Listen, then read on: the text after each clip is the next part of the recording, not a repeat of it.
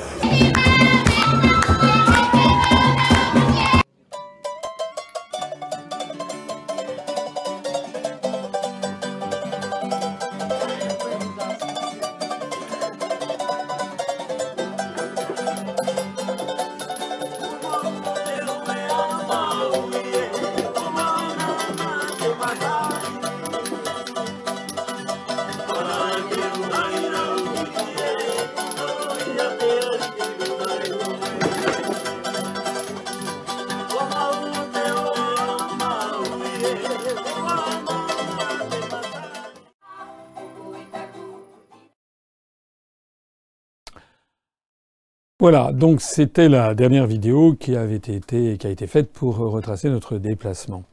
Euh, tous ceux qui ont regardé ces vidéos ont pu constater plusieurs choses. C'est euh, que nous avons fait beaucoup de réunions publiques, de passages médias, moins en fait.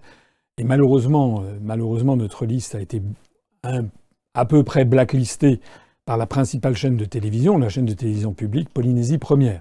Donc nous n'avons pas été bien traités médiatiquement on l'a été correctement dans les médias papier, donc dans les Tahiti Info par exemple, ou bien dans la chaîne de télévision euh, privée. Euh, alors, que dire de nos résultats? Ben, Nos résultats, vous, l'avez vu, on, a publié, nous avons euh, réalisé 1,15% des suffrages exprimés, avec 61% de participation, ce qui est à peine inférieur à ce qui avait lieu il y a 5 ans. Alors évidemment, euh, que, penser d'un tel résultat? On aurait préféré bien sûr que ce soit davantage. On avait même caressé le projet que ce soit sérieusement davantage, euh, parce qu'il y avait vraiment beaucoup de dynamisme sur place. Euh, je dirais que c'est la bouteille à moitié vide et à moitié pleine. Côté à moitié vide, c'est effectivement que voilà l'impression que nous avons du mal collectivement à dépasser le niveau faible, très faible, de 1% des suffrages. Ça, c'est absolument incontestable. Euh, le fait qu'il est difficile de faire passer le, message, euh, notamment euh, sur place. La bouteille est quand même aussi à moitié pleine, et je voudrais quand même insister sur un certain nombre d'éléments importants. Le premier élément important, c'est que ce fut un, vrai succès, ça a été un vrai succès, de présenter une liste aux élections territoriales en Polynésie. Je rappelle à ceux qui n'auraient pas suivi cette affaire de près que les élections territoriales en Polynésie française sont sur place considérées comme les élections les plus importantes, plus importantes que l'élection présidentielle, puisque le pouvoir, l'autonomie qui a été donnée au territoire de Polynésie française est quand même très important. Et donc le gouvernement de Polynésie française a vraiment un pouvoir que bien supérieur au président et aux, conseils régionaux qu'il y a en, en, métropole. Donc vu sur place, c'est très important. Or, euh, dans ces élections, il y avait six listes, dont cinq étaient des émanations de partis totalement locaux. Le Taoera, euh, piloté euh, en sous-main par euh, Gaston Floss, le Talini, qui était le mouvement indépendantiste de Oscar Temarou, et puis le, le qui était le parti par Edouard créé par Edouard Fritsch, qui est un dissident qui travaillait auparavant avec Gaston Floss et qui est à la tête du territoire actuellement. Il s'y greffait deux petites listes polynésiennes, euh, et puis, euh, dont l'une était d'ailleurs euh, pilotée par l'un des présidents de, l'Assemblée, et puis la nôtre. Ça veut dire que l'UPR a été le seul parti politique français, national, le seul parti politique métropolitain à présenter une liste à ces élections. Il y a quand même ici, je voudrais insister, une anomalie incroyable, euh, parce que la Polynésie, quand même, fait partie du territoire de la République française. Et euh, il, ne viendrait à l'idée de personne euh, que En Marche, que les Républicains, que le Front National, que le Parti Socialiste, que la France Insoumise ne présentent pas de liste aux élections régionales en, Bretagne ou, dans la région Grand Est. ça paraîtrait inimaginable. Alors nous, euh, à l'UPR, on a tenu à participer à ces élections, comme on tient à participer d'ailleurs à toutes les élections. Pour nous, il n'y a pas des Français de seconde zone, il n'y a pas des territoires qui sont délaissés. Donc la première chose sur laquelle il faut inciter, c'est cet aspect-là des choses. Alors qu'est-ce qui s'est passé? Il s'est passé qu'il y a les grands partis comme les Républicains ou En Marche ou le Parti Socialiste, euh, qui en fait n'ont pas voulu se, mêler de ça. Parce que les trois grands partis euh, qui se partageaient principalement les, suffrages, euh, ceux dont je viens de parler tout à l'heure, en fait, ont assez mauvaise réputation quand on les regarde d'un œil métropolitain. Euh, c'est-à-dire népotisme, corruption, passe-droit, etc., etc. en Marche, par exemple, avait été approche d'un de ces mouvements, et puis compte tenu du fait qu'il y avait beaucoup de candidats qui avaient un casier judiciaire qui n'était pas vierge, En Marche a renoncé à, soutenir cette liste. Les Républicains, traditionnellement, le RPR était proche de Gaston Floss. Sauf que Gaston Floss a un casier. D'abord, c'est un vieux monsieur maintenant, il a 80, 81 ans. Euh, deuxièmement, Gaston Floss a un casier judiciaire qui est noir comme du charbon, avec des abus de biens publics, des détournements de fonds publics, etc. Tellement noir que d'ailleurs il a été condamné et il est inéligible. De telle sorte que la liste qu'il présentait, en fait, ce n'était pas lui, même s'il apparaissait sur les affiches, ce n'était pas lui qui était à la tête de liste, c'était un homme de paille qu'il avait mis à la place. Mais c'est lui qui prenait la parole dans les débats. C'était quand même quelque chose d'assez lunaire de voir dans les débats à la télévision, par exemple, Gaston Floss parler alors qu'il n'était pas candidat et qu'il était inéligible et frappé par des condamnations définitives pour abus de biens sociaux, détournement de fonds publics. Alors évidemment, euh, ben, les républicains ont tordu le nez, ils n'avaient pas tellement envie de faire une alliance avec Gaston Floss. Pareil pour le Front National, parce que Gaston Floss, qui, euh, qui a été un peu le parrain de la Polynésie pendant plusieurs années, même décennies, Gaston Floss, à l'élection présidentielle de l'année dernière, au premier tour, avait, par un coup de théâtre dont seuls les Polynésiens sont spécialistes, avait appelé à voter pour Marine Le Pen. De telle sorte qu'au premier tour de l'élection présidentielle en Polynésie, Marine Le Pen avait obtenu un suffrage tout à fait considérable, de 35 ou 38% Sauf que au moment des élections législatives de juin. À ce moment-là, Gaston Floss avait présenté ses propres listes du, du et donc avait laissé tomber le Front National. Et résultat, le Front National était passé de 38% à 1,5%. Voilà ce qui s'était passé. Donc ça montre au passage la puissance de, des, partis politiques locaux et la distance des partis politiques euh, nationaux. Alors dans tout ça, il eh faut dire que nous, nous avons réalisé un véritable tour de force. Il fallait présenter 73 noms, une liste de 73 noms, avec des représentants dans les huit districts d'un territoire, dont je rappelle le territoire de la Polynésie française, qu'il est vaste comme à peu près l'Europe occidentale. C'est-à-dire que si, on met euh, Tahiti à la place de Paris, euh, les îles australes sont à peu près à la place de, Barcelone, euh, et puis euh, les îles Marquises sont à la place de, Stockholm, tandis que l'archipel des Gambiers et l'île de Mangareva est à la place de Sofia en Bulgarie. Donc c'est une immense superficie. Nous avions des candidats dans les huit districts. Nous avions donc des candidats à la fois les trois districts de l'île de Tahiti, des candidats donc dans les îles du vent, dans les îles sous le vent, Rayatea, Waine, euh, Taha, Morea, Bora Bora et Maupiti. Nous avions des candidats euh, dans le district des Tuamotu-Gambier, euh, et nous avions des candidats aux Australes, et nous avions des candidats aux Marquises. Il faut savoir qu'il y a eu d'autres listes qui ont essayé de faire la même chose, par exemple la France Insoumise ou EELV, et qui n'y sont pas parvenus. De la même façon, que Debout la France, par exemple, n'a même pas essayé de faire, de présenter une liste. Donc la première chose sur laquelle j'attire l'attention des gens qui veulent bien m'écouter, c'est que le simple fait que sur les six listes, il y a eu un seul parti politique métropolitain qui en présente, et que ce parti politique métropolitain, c'est l'Union populaire républicaine, ce parti dont on ne parle jamais dans les grands médias français, ça pose quand même question, et c'est une réussite. La deuxième chose qu'il faut souligner, c'est que certes, notre, résultat nous aurions préféré, comme moi j'espérais, faire dans les 2-3%. On a eu une déconvenue. Mais, premièrement, nous avons singulièrement augmenté nos résultats par rapport aux élections législatives de l'année dernière. L'année dernière, nous avions eu sur l'ensemble du territoire 537 voix, c'est-à-dire 0,63%, je crois, des suffrages exprimés. Et cette année, nous avons eu 1423 voix, c'est-à-dire 1,15% des suffrages exprimés. Ça reste évidemment des scores très faibles, je n'en dis vient pas, mais il y a quand même une augmentation. on a une multiplication du score en pourcentage par 2 et du score en nombre de voix obtenues par 2,5. C'est quand même significatif. J'ajoute d'ailleurs au passage que, comme vous le savez, c'était vrai en Polynésie comme dans le reste de la France, nous avions obtenu moins de voix aux législatives qu'à la présidentielle, parce qu'il y avait eu une plus forte abstention notamment. Et puis à la présidentielle, peut-être que euh, la campagne que j'avais faite avait attiré peut-être plus de gens que la campagne pour les législatives, où les gens sont habitués à voter pour des députés qu'ils connaissent. Eh bien là, cette fois-ci, euh, en Polynésie, nous avions fait quelque chose comme 1200 voix, je crois, pour la présidentielle. Là, on a fait 1423. C'est-à-dire que euh, nous avons une élection où nous avons obtenu plus de voix qu'à la présidentielle.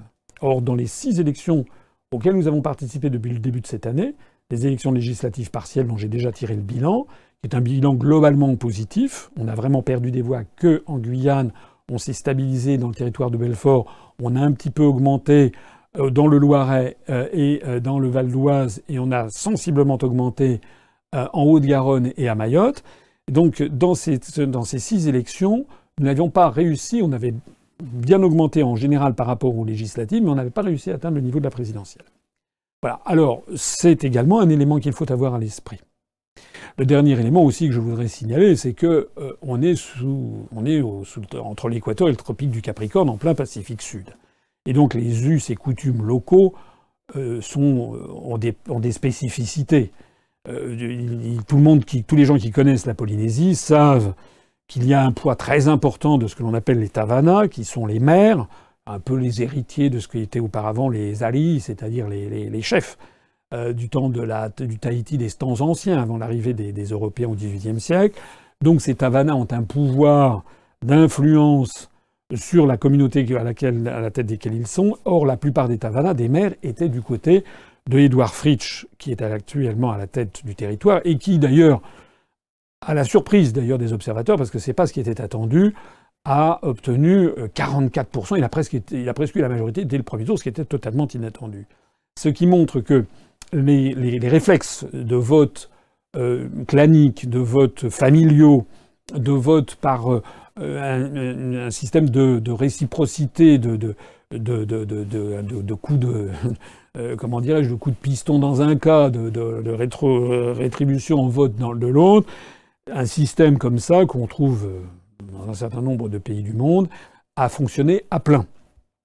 De la même façon qu'il faut quand même souligner que cette liste d'ailleurs d'Edouard Fritsch n'est pas du tout peuplée que de gens qui ont un casier judiciaire vierge. Il y a des gens qui ont un casier judiciaire étoffé. Mais le plus extraordinaire, c'est que la liste arrivée en deux, c'est quand même la liste de Gaston Floss, avec quand même, euh, je crois, près de 30% des suffrages, même un peu plus. Ça veut donc dire qu'il y a quand même 30% euh, des Polynésiens qui ont voté de façon absolument consciente pour une liste pilotée par quelqu'un qui était inéligible pour avoir fait des détournements de fonds publics. Alors face à ça, qu'est-ce que vous pouvez faire?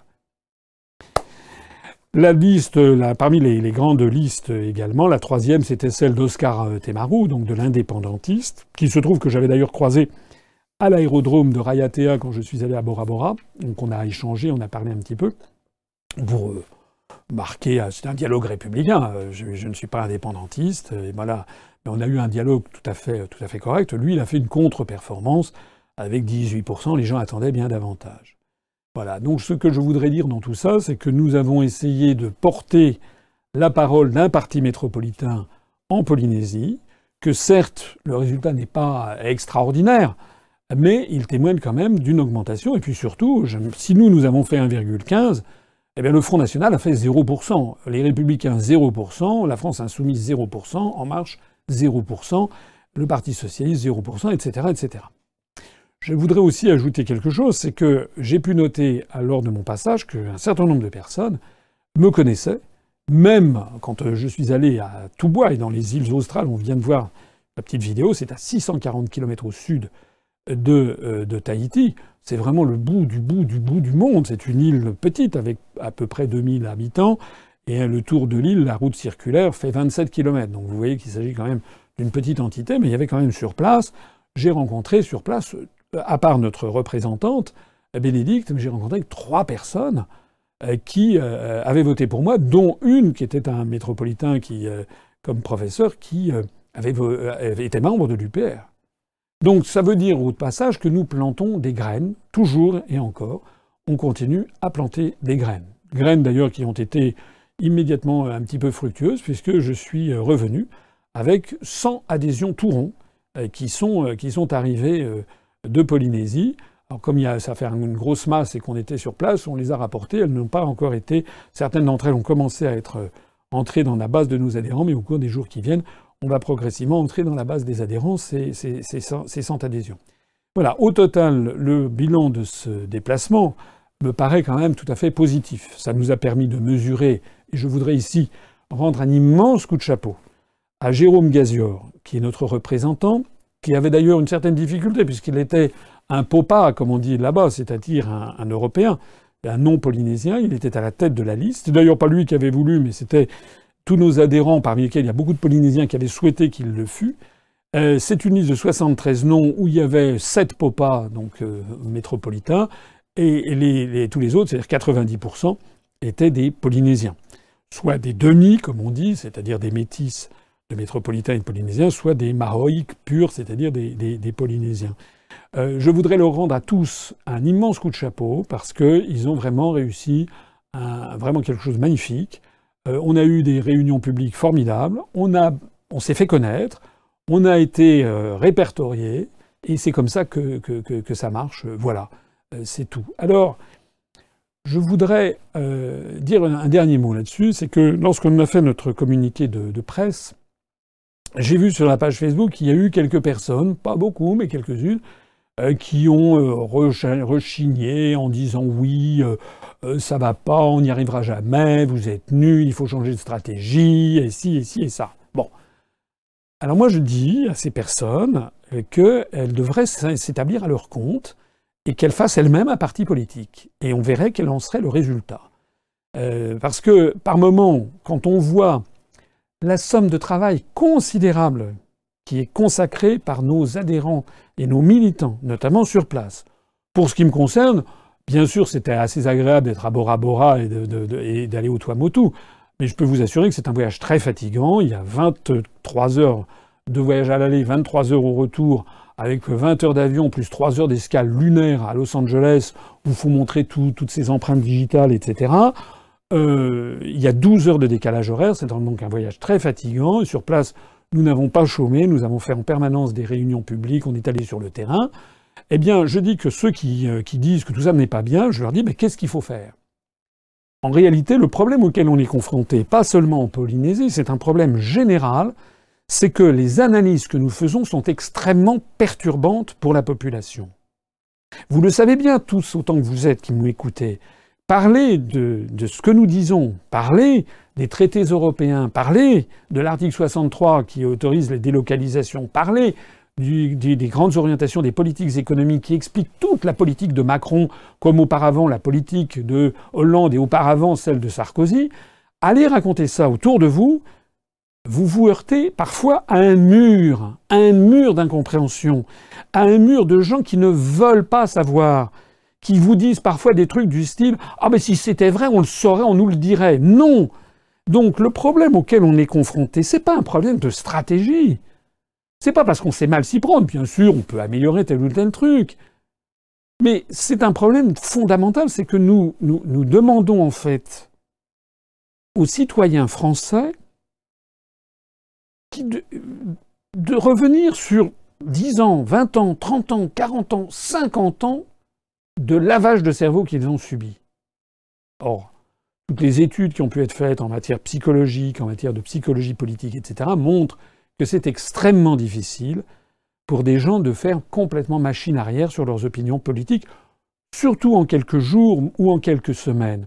Il faut vraiment comprendre que c'est ça auquel nous nous heurtons. Ce n'est pas un problème de stratégie. Il y a des gens qui disent qu'il faudrait s'y prendre autrement. Comment faire s'y prendre autrement? On a eu à l'UPR des gens qui ont claqué la porte en disant on va s'y prendre autrement. Résultat. Rien.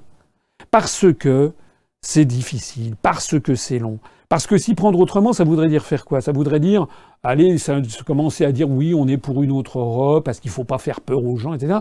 Et on retomberait dans le travers que j'ai stigmatisé depuis 11 ans de tous ces partis politiques français, de l'extrême droite à l'extrême gauche, qui propose une autre Europe.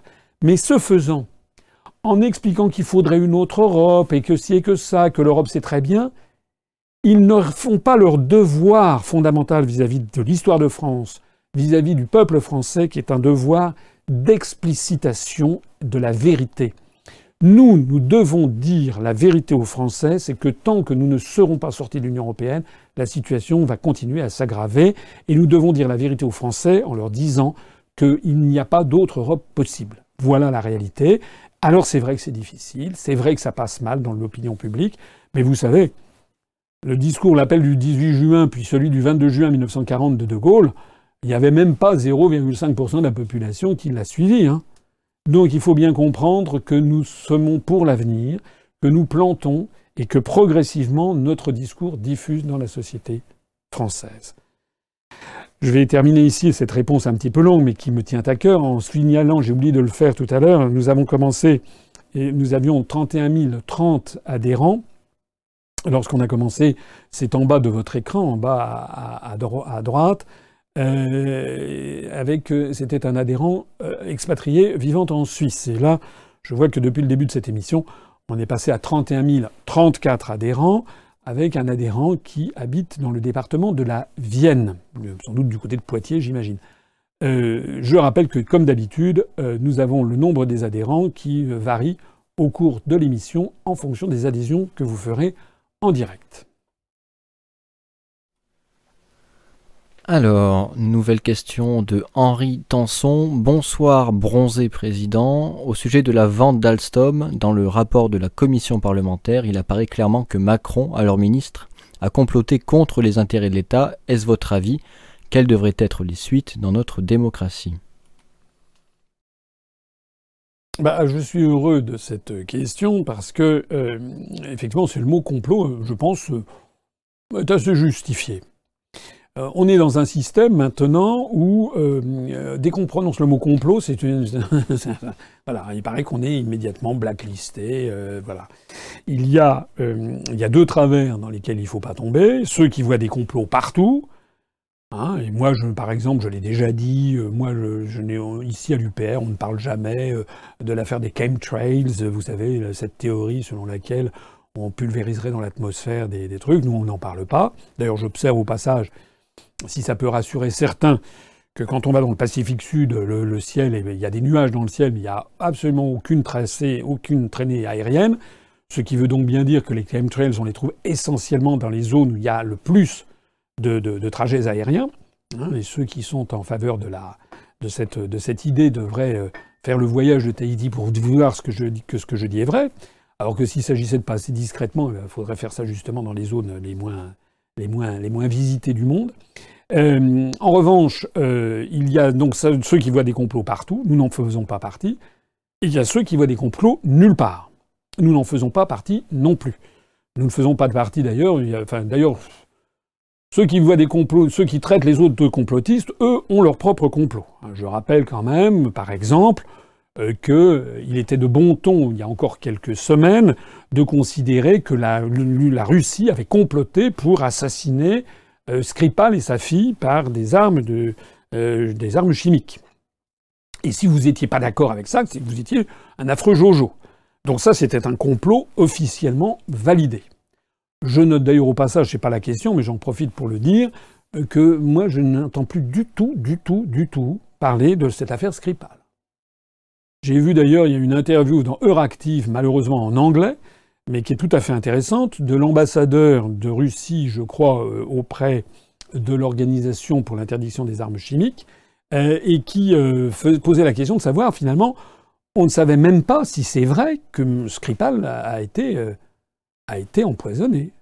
On n'a aucune autre information que ce que nous disent les autorités britanniques.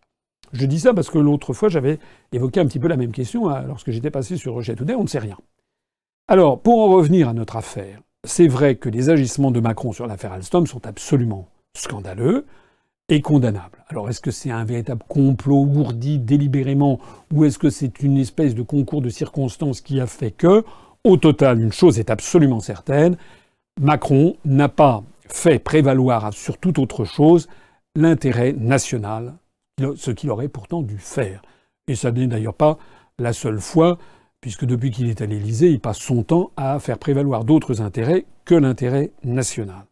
Alors ce qu'il faudrait faire normalement, eh bien, moi je l'ai déjà dit, je l'ai dit au sujet de l'affaire des frappes en Syrie, j'ai appelé d'ailleurs depuis la Polynésie, j'ai appelé à ce qu'il y ait, à ce que les parlementaires français mettent en œuvre l'article 68 de la Constitution qui euh, permet la euh, mise en, comment dirais-je, euh, la constitution d'une haute cour pour éventuellement procéder à la destitution du président de la République pour manquement grave à l'exercice de ses fonctions. Je l'ai dit pour l'affaire syrienne, on y reviendra peut-être tout à l'heure s'il y a des questions sur le sujet. Je persiste et signe, parce que cette affaire syrienne tourne au scandale absolu, puisqu'il se révèle de plus en plus qu'il n'y a non seulement aucune preuve qu'il y a bien eu bombardement chimique, mais il y aurait même plutôt des preuves contraires que ça a été entièrement une fake news, comme on dit maintenant. Mais de la même façon, j'estime que là, les agissements sur Alstom, le fait par exemple qu'un chef de l'État ait laissé partir le TGV français en des mains allemandes, ça s'appelle de la trahison nationale. Normalement, ça devrait justifier de mettre M. Macron en haute cour, et puis la haute cour juge ensuite euh, pour voir euh, si effectivement le président peut ou doit être destitué. Elle peut aussi juger du contraire. Évidemment, il y a des gens qui parfois qui me prennent pour un benet et qui me disent mais on n'y arrivera jamais. Oui, j'imagine bien qu'avec une majorité de députés en marche qui sont des godillots, qui d'ailleurs font très peu leur métier de député, et qui ne sont là que parce que la, faveur du prince, eh bien que, évidemment, il sera très très difficile de mettre en œuvre cette haute cour. Je n'en ai, je, je, ne suis pas, je suis pas débile. Mais l'important est quand même de le demander. L'important est de mettre les députés devant leurs responsabilités.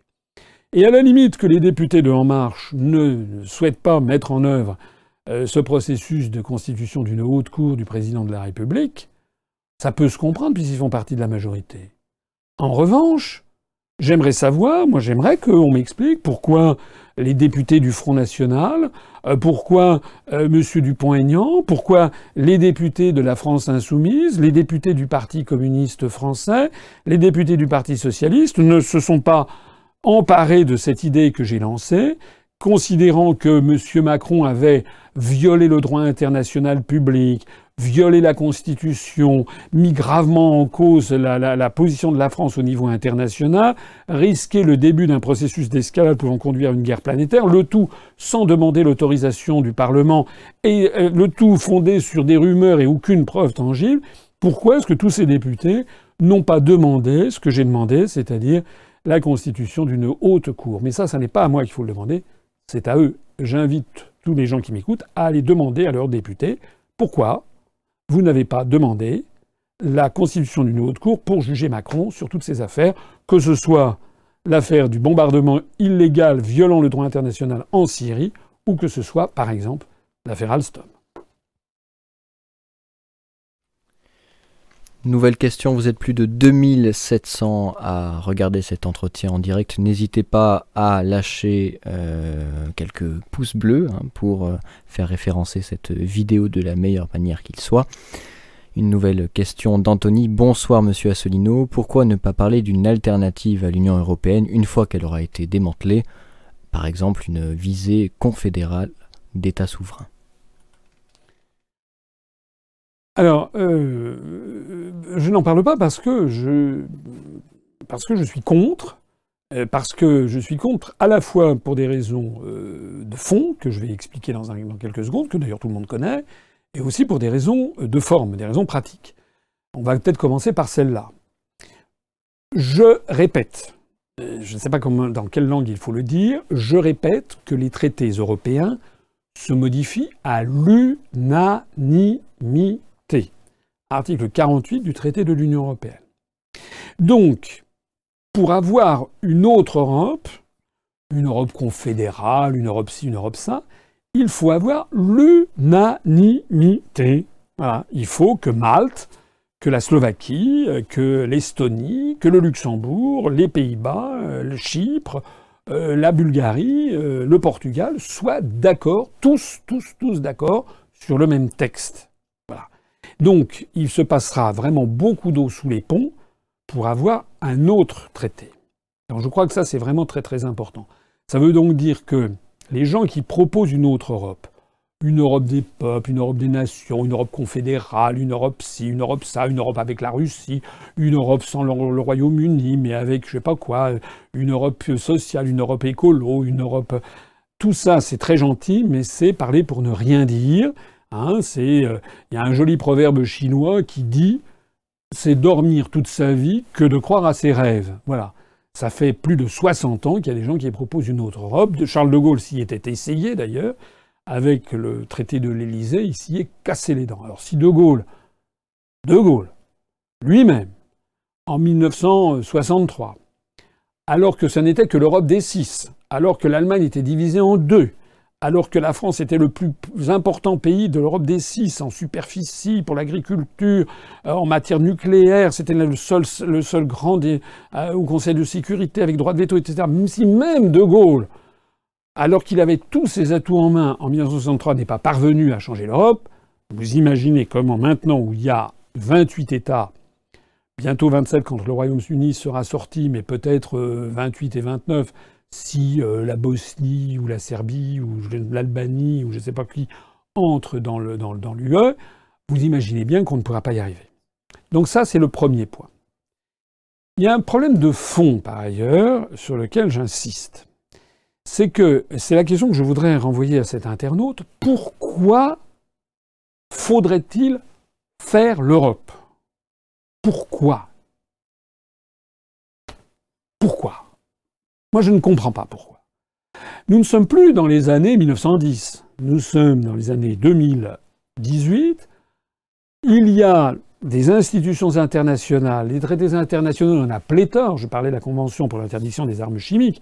Je devrais parler de l'Organisation des Nations Unies, de la Cour internationale de justice qui est chargée de régler les différends entre les États, lorsqu'il y a des conflits entre les États. Je devrais parler du Fonds monétaire international, de la Banque mondiale, de l'Organisation mondiale du commerce, de l'Organisation mondiale de la santé, d'Interpol, de Euratom, de l'Agence internationale pour l'énergie atomique, du Bureau international du travail, etc., etc.. Donc il y a, je devrais parler du Conseil de l'Europe, qui est une espèce d'ONU régionale à laquelle appartiennent tous les pays du continent européen, y compris euh, Andorre, Monaco, l'Islande, la Norvège euh, et l'Ukraine. Il y a le seul pays qui n'en fait, et la Russie, depuis les années 2000, le seul pays d'Europe qui ne fait pas partie du Conseil de l'Europe, c'est le Bélarus, enfin ce qu'on appelle la Biélorussie. Donc, nous, nous disons qu'il y a déjà pléthore d'institutions. Et la question qui se pose derrière ça, c'est pourquoi faudrait-il faire l'Europe? Et je me permets d'insister sur la profonde originalité de notre mouvement politique par rapport à tout ce que l'on trouve sur le reste de la, scène politique française. Nous nous disons qu'au troisième millénaire, il n'y a pas, c'est absurde, c'est contre-productif, c'est, euh, comment dirais-je, euh, c'est nauséabond, l'idée selon laquelle il devrait y avoir des pays serviettes et des pays torchons. L'idée selon laquelle la France devrait faire quelque chose de plus, se refermer avec un certain groupe d'États, plutôt qu'avec les restes des pays du monde. L'idée de la construction européenne, Dieu sait si je l'ai dit, et d'ailleurs je note que personne jamais ne répond à cette question fondamentale, l'idée le principe même de la construction européenne repose sur l'idée que la France aurait quelque chose de spécial qui la relierait plus à l'Estonie, à la Lettonie, à la Slovaquie, à Chypre, plutôt qu'à l'Algérie, euh, au Canada, euh, à la Suisse, euh, au Japon, au Liban, au Vietnam. Et bon, et pourquoi? Pourquoi? Si vous creusez le sujet, vous arriverez à la conclusion irréfutable, inéluctable, irrésistible que la construction européenne est en fait un apartheid planétaire qui ne dit pas son nom. L'idée, c'est qu'on devrait, devrait regrouper les pays en fonction de la couleur de la peau et de la religion. C'est d'ailleurs le fondement même de la théorie du choc des civilisations poussée par les Américains dans le cadre de la théorie de Samuel Huntington, qui est une théorie d'ailleurs hautement nocive, qui, qui pousse justement à une montée constante des tensions entre l'OTAN d'un côté, le monde arabo-musulman de l'autre, la Russie enfin. Voilà. Je dis moi qu'il faut en revenir à la position traditionnelle de la France. Je renvoie ici tous les auditeurs à ma conférence sur l'histoire de France, à la position traditionnelle de la France depuis des centaines d'années, je pense, bien entendu, à l'accord qui a eu lieu en 1526, je crois, entre François Ier et Soliman le Magnifique, eh bien, il faut qu'il y ait. La France est une puissance universelle. La France a vocation à avoir des relations avec le monde entier. Et nous avons en effet des relations avec le monde entier. Nous avons des relations avec la Tunisie, l'Algérie, le Sénégal, le Maroc, le Gabon, le Mali, la Côte d'Ivoire, Madagascar, le Liban, normalement la Syrie, le Canada, Haïti, le Vietnam, le Cambodge, le Laos, tous les pays en gros de la francophonie, j'en ai oublié, je l'ai pris de m'en excuser, nous avons avec ces pays des liens très supérieurs aux liens que nous pouvons avoir avec l'Estonie, la Lituanie, la Lettonie, la Slovaquie, la Bulgarie, Chypre. Et de toute façon, au troisième millénaire, si l'on veut assurer la paix du monde, nous devons entretenir de bonnes relations avec le monde entier. Ce qui ne veut pas dire, bien entendu, et surtout pas, ne pas défendre ses intérêts nationaux, mais ça veut dire être en bon terme avec tout le monde. Être en bon terme avec tout le monde, ça veut dire aussi être en bon terme avec les Allemands, ou avec les Néerlandais, ou avec les Britanniques. Et j'ai déjà dit pendant l'élection présidentielle que nous avons des centaines de traités internationaux bilatéraux qui nous lient, par exemple, je crois qu'il y en a 343 avec l'Allemagne. Hein. Voilà. Donc le, principe fondamental, c'est que euh, il n'y a pas de raison particulière de faire l'Europe. Je terminerai par un dernier point au sujet de ce terme de confédération de Confédération européenne. Ça me rappelle, petite anecdote politique, c'est un petit, secret. Euh, lorsque j'étais au Conseil général des Hauts-de-Seine, nous étions en 2001. J'étais auprès de Charles Pasqua, qui était le président du Conseil général des Hauts-de-Seine, qui avait fait euh, qui avait annoncé qu'il comptait être candidat à l'élection présidentielle de 2002. Euh, Monsieur Pasqua, j'étais son directeur de cabinet, m'avait demandé de préparer son programme présidentiel pour 2002. Et donc, à l'époque, moi j'ai quand même de la suite dans les idées, je lui avais déjà proposé de sortir de l'Union européenne. Et il m'avait convoqué dans son bureau. Il m'avait dit Ah, François, je vous aime bien, mais vous comprenez, on ne peut pas, pas euh, faire sortir la France de l'Union européenne, ça n'est pas possible. C'est de. J'avais dit Ah et pourquoi? Il m'a dit Écoutez, euh, les choses sont allées trop loin. Il m'avait dit Ce qu'il faudrait faire, c'est une confédération européenne. Et que tous les pays de l'Union européenne aient un référendum le même jour pour décider si oui ou non ils veulent de cette confédération européenne.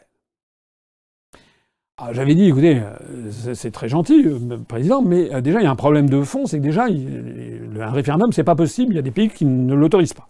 Par exemple, la constitution allemande n'autorise pas les référendums. On fait comment? Oh, M. Pasqua était un peu gêné, il avait signé des papiers sur un paraffeur, il n'avait pas répondu. Et puis, euh, j'étais allé ensuite plus loin en lui, demandant, mais euh, Monsieur le Président, euh, c'est quoi exactement une confédération européenne? Et là, M. Pasqua avait été un peu... en fait, il ne savait pas quoi me répondre. C'était quand même assez extraordinaire de la part de quelqu'un qui prétendait à se présenter à l'élection présidentielle, ce que d'ailleurs il n'a pas fait, euh, que de lancer comme ça, à l'encan, comme ça, de lancer une, une idée dont il ne pouvait pas me décrire précisément ce dont il s'agissait. Et donc je lui disais, c'est quoi une confédération européenne? Je me rappelle, euh, euh, il m'avait dit, euh, écoutez, vous commencez à m'emmerder. Je lui avais dit, je vous, emmerde peut-être, mais euh, j'aimerais savoir ce que c'est qu'une confédération européenne. Ou plus exactement, en vertu de quoi il serait préférable pour la France de devenir le canton de Berne ou le canton de Zurich, puisque ça fait partie d'une confédération, la confédération helvétique, plutôt que la France devienne comparable aux Landes de Bavière ou Landes euh, de Bade-Württemberg au sein de la République fédérale allemande. Ça, c'est une fédération. Et euh, M. Pasqua m'avait dit, effectivement, je, ne sais pas. Et donc j'avais tourné ça un peu en forme de boutade, je me rappelle, parce que c'était un homme qui aimait bien rigoler. Et je lui ai la vérité, euh, président, c'est qu'une confédération, en réalité, c'est une fédération à la con. C'est-à-dire, au-delà de la boutade, en fait, les constitutionnalistes s'arrachent les cheveux parce qu'on ne sait pas faire la différence, en fait, entre une fédération et une confédération. Il y a une théorie qui voudrait que, dans une confédération, les États confédérés et garder beaucoup plus de pouvoir euh, que euh, dans une fédération. Mais en fait, ça ne tient pas vraiment la route. Par exemple, les États-Unis d'Amérique, on parle de temps en temps de confédération américaine ou de fédération américaine. Pareil pour euh, d'autres pays du monde, je crois que c'est le, Brésil. En réalité, la, la question, elle n'est pas là. C'est pas de savoir si c'est une Europe confédérale, une Europe fédérale. La réalité, c'est un proverbe turc que je cite souvent, hein, c'est qui dit on n'est pas un peu enceinte. Voilà. Eh ben, de la même façon qu'une femme n'est pas un peu enceinte, elle est enceinte ou elle n'est pas enceinte, de la même façon, un pays n'est pas un peu indépendant et souverain. Soit il est indépendant et souverain, soit il ne l'est pas. Et s'il est indépendant et souverain, il doit être indépendant et souverain. Et donc, il a le, bien sûr, il doit signer des traités, il peut appartenir à des organisations internationales, au premier rang desquelles l'Organisation des Nations Unies. Mais ça, ce sont des organisations qui ne euh, torpillent pas la souveraineté nationale. Un traité, un pays a tout à fait le droit de ne pas signer ni de ratifier un traité. En revanche, les organisations étatiques que l'on appelle des fédérations, des confédérations ou quoi que ce soit, vous avez le principe d'une espèce d'organisme centralisateur qui, pique aux États des pans entiers de leur souveraineté nationale.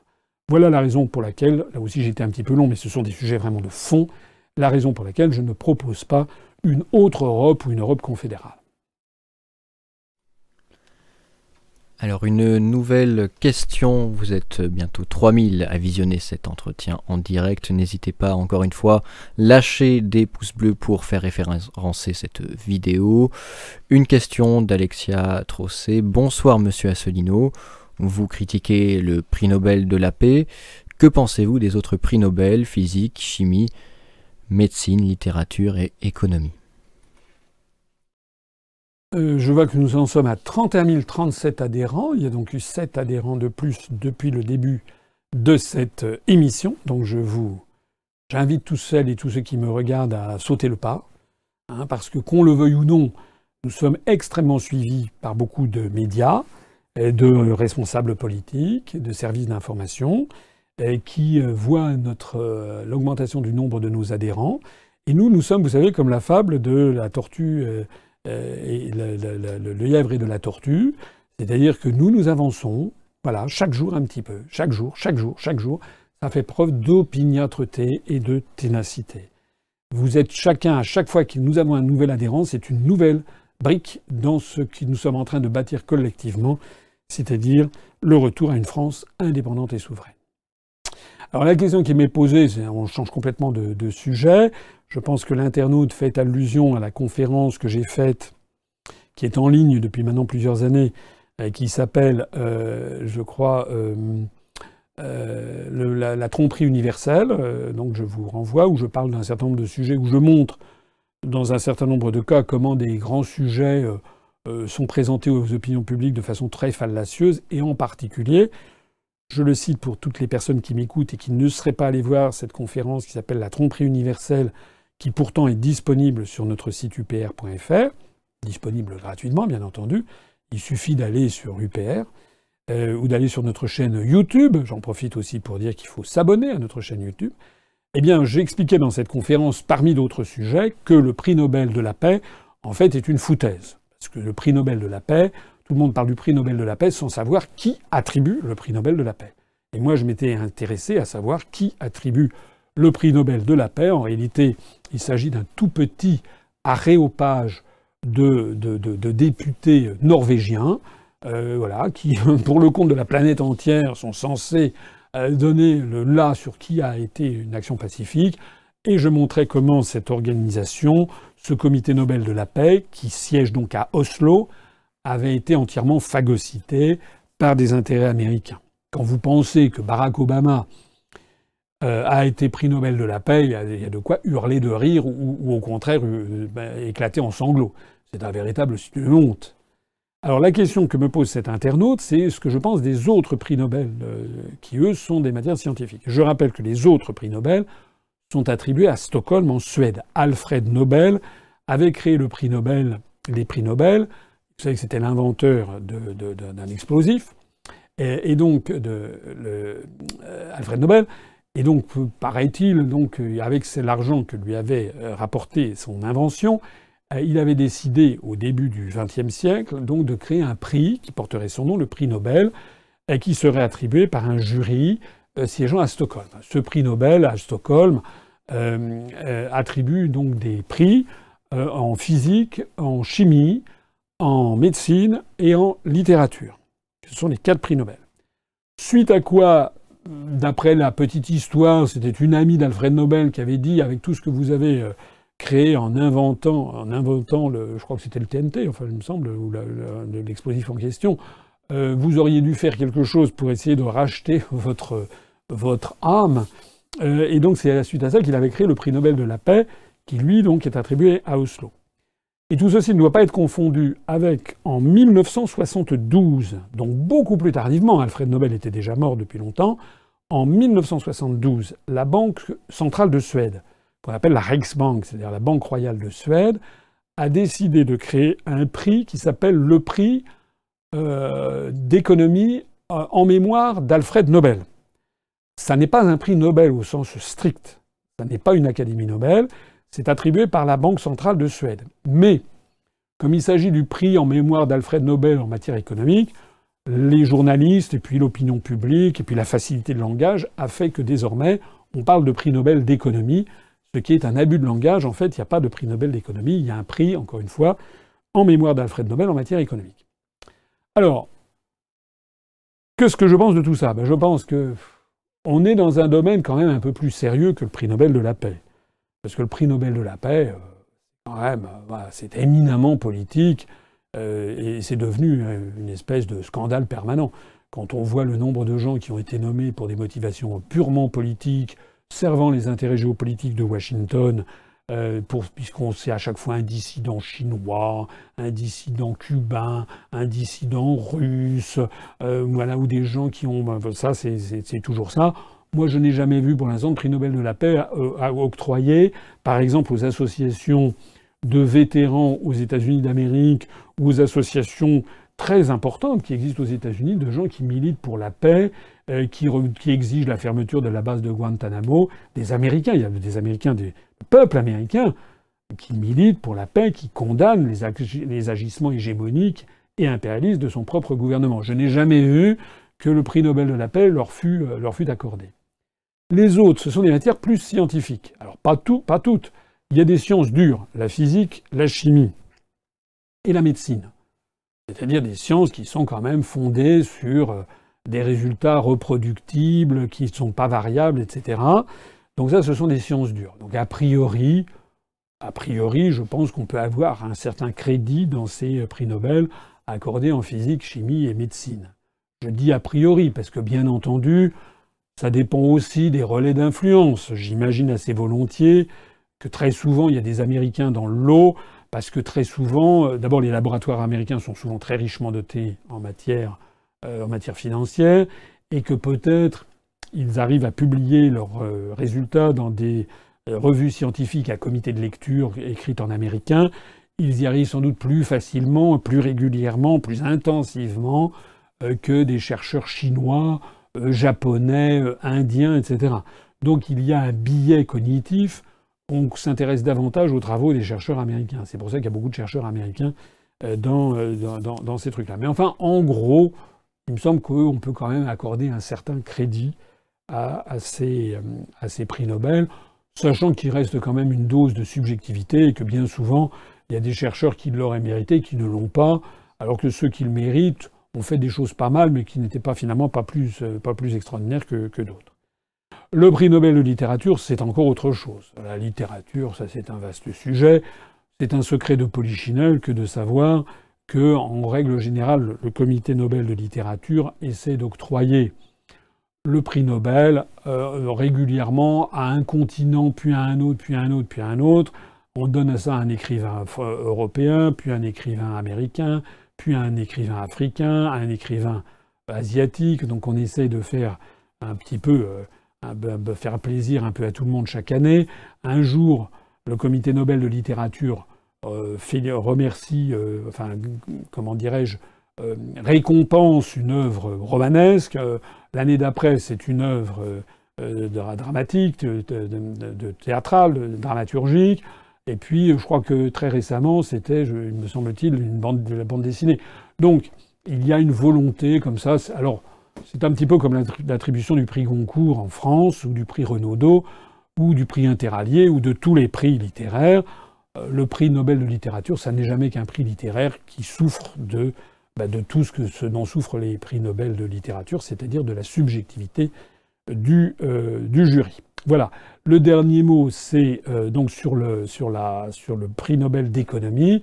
Prix Nobel d'économie qui est donné par la Banque centrale de Suède et qui souffre d'un billet aussi, c'est que le jury a quand même singulièrement une vision libérale de l'économie. Pas que, il fut un temps, nous avions un prix Nobel d'économie euh, qui était Maurice Allais, qui a été le seul prix Nobel d'économie français pendant longtemps, et qui, par exemple, tenait des propos tout à fait de bon sens et tout à fait hostiles aux principes de, à certains principes fondamentaux de l'Union européenne, notamment le libre-échange généralisé. Il était en faveur d'un libre-échange entre les États ayant à peu près le même niveau de vie. Maurice Allais militait pour un libre-échange entre, par exemple, la France et l'Allemagne mais qui un libre-échange total avec, par exemple, l'Inde ou le Bangladesh, lui paraissait une folie furieuse. Donc, c'était il s'opposait aux traités européens. De même que Maurice Allais condamnait le principe de, l'euro. Il pensait que ça ne pouvait pas marcher, ça ne marche d'ailleurs pas. Naturellement, Maurice Allais a été à peu près blacklisté dans tous les grands médias français. Il est mort, maintenant on a un nouveau prix Nobel d'économie français, il vaut mieux ne pas en parler, parce que ça n'est pas une gloire nationale. D'ailleurs, ses travaux, en fait, font plutôt ricaner, autre chose. Pour être totalement objectif, je dirais, qu'il y a un, prix Nobel qui ne porte pas le nom de prix Nobel, mais qui est considéré comme un prix Nobel, qui est la médaille Fields. Euh, c'est en mathématiques, parce qu'il n'y a pas de prix Nobel de mathématiques. Et comme il n'y a pas de prix Nobel de mathématiques, c'est un autre prix qui s'appelle la médaille Fields, qui est octroyé à des chercheurs en maths et qui est considéré euh, comme l'équivalent du prix Nobel, la plus haute distinction en matière de mathématiques. Il faut souligner d'ailleurs au passage que la France se, a, une bonne, bonne place parmi les lauréats de la médaille Fields de mathématiques. Il y en a beaucoup, même si l'un des derniers en date, Cédric Villani, vous savez, celui qui porte des espèces de grosses libellules euh, sur ses vestes et qui euh, est devenu député En Marche, euh, n'est pas forcément le meilleur représentant des médailles Fields dont nous disposons. Une dernière question avant de passer à l'entracte. Bonjour Monsieur Asselineau, que pensez-vous de la création d'une force de gendarmerie européenne?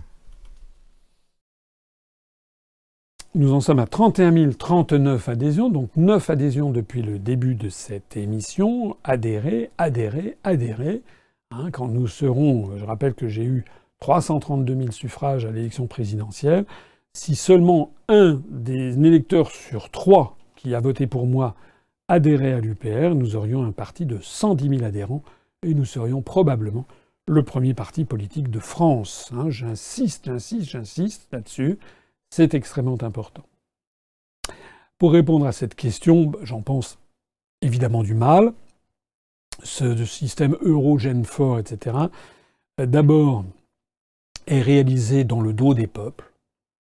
On n'a jamais demandé aux Français s'ils étaient d'accord pour avoir une force, une espèce de gendarmerie européenne.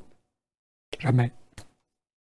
Et c'est par ailleurs euh, contraire au principe de la souveraineté nationale et de l'usage de la force. Puisque je rappelle quand même que euh, la seule euh, entité dans une société civilisée qui a légitimement le, monopole de l'usage de la force, eh bien c'est l'État. Voilà. Dans tout pays civilisé, il n'y a que l'État qui a l'usage légitime de la force. Certains peuvent tirer avec des armes à feu. Aux États-Unis, hélas, plusieurs fois par jour qu'il y a des hécatombes. En France, heureusement, ça n'atteint pas ce délire, mais en France, on a des crimes et délits, malheureusement en forte hausse depuis maintenant plusieurs décennies. qui, qui, qui sont là. Mais les gens qui commettent des crimes et délits en France le font contrairement à la loi. Et la police ou la gendarmerie sont là pour empêcher cela, si nécessaire, avec usage de la force. On des portes ouvertes, mais je veux recadrer tout ça d'un point de vue juridique. Et donc, le problème que pose Eurogenfort et la gendarmerie au niveau européen, c'est que l'on crée une entité qui repose sur, sur quoi? Qui repose sur euh, la construction européenne. Mais c'est quoi la construction européenne? L'Union européenne. Mais c'est qui en fait l'Union européenne? C'était Henry Kissinger, l'ancien secrétaire d'État de Nixon, qui avait dit euh, euh, Europe, quel est le numéro de téléphone? Donc en réalité, les seuls qui répondent au numéro de téléphone, c'est la Commission européenne, au bout du compte. Et le Conseil européen avec les chefs d'État et de gouvernement. Mais ceux-ci, ou les ministres des conseils industrie, mais ceux-ci ne se réunissent pas quotidiennement. Ils se réunissent, les conseils ministres, c'est une fois par mois, et les conseils chefs d'État et de gouvernement, c'est une fois, je sais pas, tous les, tous les trois mois, etc. Donc ça veut dire que pendant l'entretemps, il se passe quoi? Il se passe que nous avons une commission peuplée de gens qui ne sont pas élus, qui ne sont élus par personne, qui représentent une entité molle avec 28 nationalités, et c'est elle finalement qui devrait avoir euh, autorité finale sur cette euh, gendarmerie européenne. Alors pour l'instant, ça n'est pas le cas. Pour l'instant, si j'ai bien compris, chaque État conserve son mot à dire. Il s'agit d'une présentation. On va avoir des gendarmes français avec des gendarmes allemands, etc. On va mettre ça dans des, dans des bataillons euh, ensemble, dans des régiments, et puis ils auront des ordres avec un coordonnateur. J'imagine que c'est comme ça que ça fonctionnera.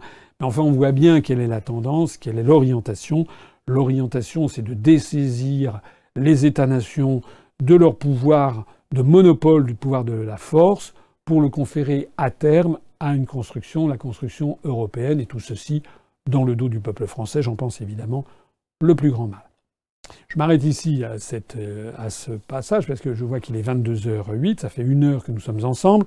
Il y a encore une heure euh, à répondre à vos, questions. Nous en sommes à 31 041 adhésions, donc 11 adhésions depuis le début de cette euh, émission. Donc je vous demande, si vous êtes convaincus par nos analyses, de nous rejoindre tous. Et j'ai eu l'idée pour le, petit entracte qui va suivre, euh, j'ai eu l'idée de vous proposer une vidéo que vous trouvez sur Internet. C'est pas nous qui l'avons réalisée, mais qui est une vidéo qui euh, va vous donner à réfléchir. C'est une vidéo qui concerne ce qu'on appelle les bambous chinois, et je vous, laisse, la laisse découvrir. Vous allez voir ce que veut dire en fait cette vidéo. En fait, vous y repenserez, vous repenserez à vrai, en ayant vu cette vidéo, vous repenserez eh bien, aux scores électoraux que nous faisons et qui nous donnent l'impression collectivement d'avoir du mal à décoller. Regardez cette vidéo, vous m'en direz des nouvelles. Salut à tous, est-ce que ça vous arrive ou est-ce que vous pensez que ça vous arrivera dans le futur d'essayer d'avancer vers un objectif mais de ne pas voir le fruit de vos actions immédiatement? D'avoir la sensation que vous fournissez beaucoup d'efforts et d'implications pour très peu de résultats si c'est le cas, aujourd'hui je vais vous partager l'histoire de ce petit fermier qui m'est poussé des bambous chinois. C'est une variété de bambou qui a une particularité, c'est qu'elle devient très grande, jusqu'à 30 mètres de haut. C'est énorme, ça représente la taille de 17 personnes adultes. Mais pour arriver à cette taille, il leur faut 5 ans. 5 ans pendant lesquels notre petit fermier doit continuer de les arroser régulièrement et d'en prendre soin. Mais ça en vaut la peine, parce qu'avec ne serait-ce qu'un seul bambou de ce type, il aurait de quoi nourrir sa famille pendant plusieurs semaines. Il se met donc à planter ses graines dans une terre fertile et à les arroser régulièrement. Quelques semaines plus tard, aucune pousse n'est sortie de la terre, et les autres fermiers qui voient ça lui disent Ah mais arrête, tu vois bien que tes efforts ne mènent à rien. Mais notre petit fermier sait ce qu'il fait et décide de ne pas les écouter. Il continue d'arroser sa terre et après plusieurs mois, toujours rien. Les autres fermiers passent devant et disent ah mais il a rien compris celui-là, hein. ces graines ne sortiront jamais de la terre. Il serait peut-être mieux d'aller planter du riz ou du blé comme tout le monde. Mais plus le temps passe et plus notre petit fermier a la sensation qu'il sait ce qu'il fait. Et il avait même prévu d'avoir ce type de retour des autres fermiers, ce qui lui permet de garder le cap. Un an passe. Toujours rien n'est sorti de la terre. Les autres fermiers ont même arrêté de faire des commentaires lorsqu'il passait devant, désespérés par la naïveté apparente de notre petit fermier qui continue d'y croire. Deux ans, trois ans, 4 ans passent et toujours rien n'est sorti de la Terre. Et durant la dernière année, les 11 premiers mois, il ne se passe toujours rien. Mais durant le dernier mois, il se passe quelque chose d'étonnant. Des petites pousses commencent à sortir de la terre. Celles-ci vont avoir une croissance phénoménale, au point qu'elles vont passer de 0 à 30 mètres de haut en seulement 30 jours. C'est énorme, ça représente une croissance d'un mètre par jour. Les autres fermiers, étonnés, viennent admirer le spectacle. Ils disent à notre petit fermier Waouh, mais c'est fou ce que tu peux faire pousser en seulement un mois. Va vraiment falloir que tu nous donnes ton secret. Et celui-ci répond Ça fait pas un mois, ça fait 5 ans.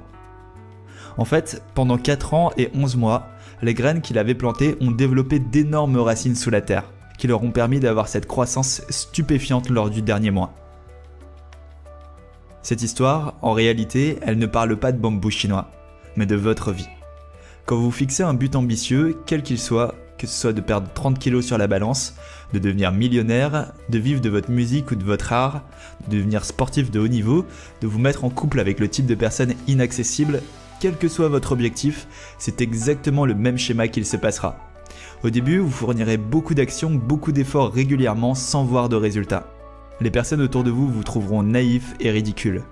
Mais c'est à ce moment-là que vous devez garder le cap, parce que même si en apparence il ne se passe rien, vous êtes en train de développer vos racines. Et ce sont ces racines qui vous permettront, le jour venu, de saisir l'opportunité qu'il y avait à saisir et de tout faire exploser. Et là, les gens croiront que tout ça s'est fait en un mois, alors que ça fait 5 ans que vous travaillez sur votre objectif. La réussite dans un domaine, quel qu'il soit, c'est pas quelque chose qui se fait du jour au lendemain, c'est quelque chose qui demande du temps et de la patience. Souvent, à la télé, sur internet, vous pouvez voir des stars, des chanteurs, des youtubeurs qui semblent avoir percé du jour au lendemain. Mais ça, c'est juste la partie visible de l'iceberg et on vous montrera jamais la partie immergée. Quand la personne répète seule chez elle pendant 10 ans ses chansons, quand le youtubeur fait ses premières vidéos et qui sait pas comment s'y prendre et qu'il est super mal à l'aise devant la caméra, tout ça, on vous en parlera jamais. Pourtant, c'est là que la différence, elle se fait entre ceux qui échouent et ceux qui réussissent. Ces derniers persévèrent là où les autres abandonnent.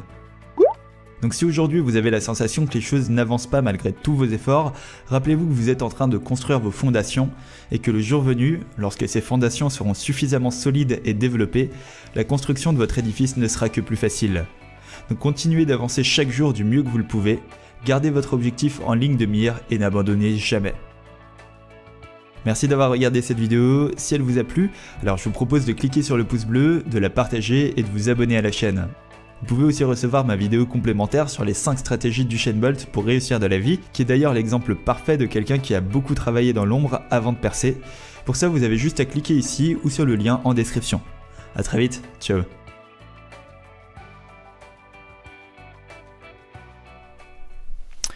Bonsoir à tous euh, et ceux qui nous rejoignent en tout cas pour euh, cet entretien en direct de François Asselineau du 25 avril.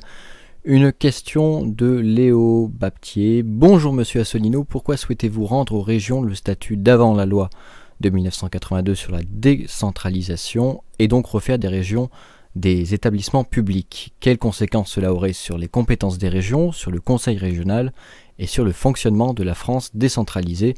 Et cela empêcherait-il la menace des mouvements indépendantistes? Alors voilà une question précise et tout à fait intéressante. J'ai des questions assez, assez intéressantes, elles le sont toujours, mais là j'en ai qui nécessitent, parce que dans, dans les coulisses on me, fait, on me fait dire que j'ai répondu trop longuement, mais ce sont des questions très très importantes. J'en profite pour souligner, là on est à 31 042 adhérents, donc on a fait 12 adhésions depuis le début de cette émission, et je voudrais quand même conclure sur la vidéo que vous venez de voir. Vous avez vu cette histoire de bambou chinois, vous avez compris ce que ça veut dire, c'est-à-dire que ça n'est pas parce que nous n'avons pas immédiatement des résultats électoraux depuis donc deux, trois ans. Certains peuvent y avoir l'idée que l'on plafonne. C'est d'ailleurs un faux plat, puisque je rappelle que nous montons quand même, même si c'est faible. Mais pendant ce temps-là, eh bien, comme l'affaire des bambous, nous développons nos racines. Nous nous enracinons dans la société française. Moi, je sais que ça m'est encore arrivé aujourd'hui. Euh, me promenant dans Paris, je suis constamment reconnu et souvent abordé par des gens euh, qui euh, disent que voilà qu'ils connaissent l'UPR, il faut continuer. Ça veut dire, mais ça, ça n'existait pas il y a 2-3 ans. Donc ça, c'est très très important. De même qu'il sera très important, euh, mais je pense qu'on y reviendra tout à l'heure, de, euh, participer collectivement tous ensemble à la grande manifestation du 1er mai, soit à Paris, soit dans quelques villes de province. Il y aura euh, des, des manifestations. Il est très très très important que l'on fasse, maintenant que l'on soit visible, que l'on fasse euh, l'on ait acquis la visibilité. Or, cette visibilité, on ne pouvait pas l'avoir quand on était plus petit. Alors, pour en revenir à la question, je vois qu'on est à 31 043 adhérents. Le nouvel adhérent euh, ou adhérente vient de l'Hérault. Euh, alors, la question qui m'a été posée, je rappelle, je renvoie à ma conférence qui s'appelle les Eurorégions, que je vais résumer en deux minutes. Je rappelle que dans la France d'Ancien Régime, il y avait des provinces. La France avait été constituée par nos rois, notamment par les Capétiens, pendant 900 euh, ans, entre 987, l'accession de Hugues Capet au trône de France à Noyon, jusqu'en 1848, euh, la, chute de, Louis-Philippe, le dernier des rois, euh, des rois français. on a eu quasiment 900 ans de 850 ans de rois qui ont constitué progressivement la France, l'ensemble national. Et cette France, elle était constituée jusqu'en 1790, elle était constituée de provinces de provinces. Certaines étaient toutes petites, comme l'Aunis, la Saintonge, d'autres étaient très grandes, comme la Bretagne, le Languedoc, la Lorraine. Dans chacune de ces provinces, il y avait des parlements de province, il y avait des lois spécifiques à la province, ce que l'on appelait des lois privées, des lois des privilèges, les privilèges. Il y avait des poids et mesures différents. On n'avait pas le même, la même, livre, le poids à Rouen ou à Toulouse. Euh, voilà, c'était une France qui était éclatée en une myriade, pas une myriade, mais quand même en beaucoup d'entités totalement différentes. D'ailleurs, chacune ayant souvent le, peuple parlant un patois, parlant pas la langue française, la langue française ayant été codifiée, notamment sous Louis XIV euh, au grand siècle, et ayant été la langue de l'aristocratie et puis de la haute bourgeoisie qui lui permettait de se distancier du peuple. C'était ça, la langue française alors qu'on aimait bien que les peuples continuent à parler des langues régionales, comme on dirait maintenant, ou des patois locaux. En 1790, la Révolution française a été une révolution égalitariste, puisque les Français sont un peuple égalitariste fondamentalement, à la différence d'autres peuples. Hein, je vous renvoie aux brillantes analyses d'Emmanuel Todd. Donc, lorsqu'il y a eu en 1790 la Révolution, il a été décidé en janvier ou février de supprimer toutes les provinces et de créer 83 à l'époque départements qui auraient à peu près la même taille, pas tout à fait, mais à peu près, une taille qui permettait d'aller au chef-lieu depuis à cheval depuis le coin le plus éloigné du département et retour en une journée, et que ces 83 départements seraient désormais le maillage administratif de la France. Et à l'intérieur de chacun de ces départements, tous les Français seraient désormais égaux en droits et en devoirs. Ils auraient d'ailleurs, c'est le moment où on va adopter le système métrique, la même unité de lieu, de temps, de, poids, etc. On va adopter le kilogramme, on va adopter le mètre, etc.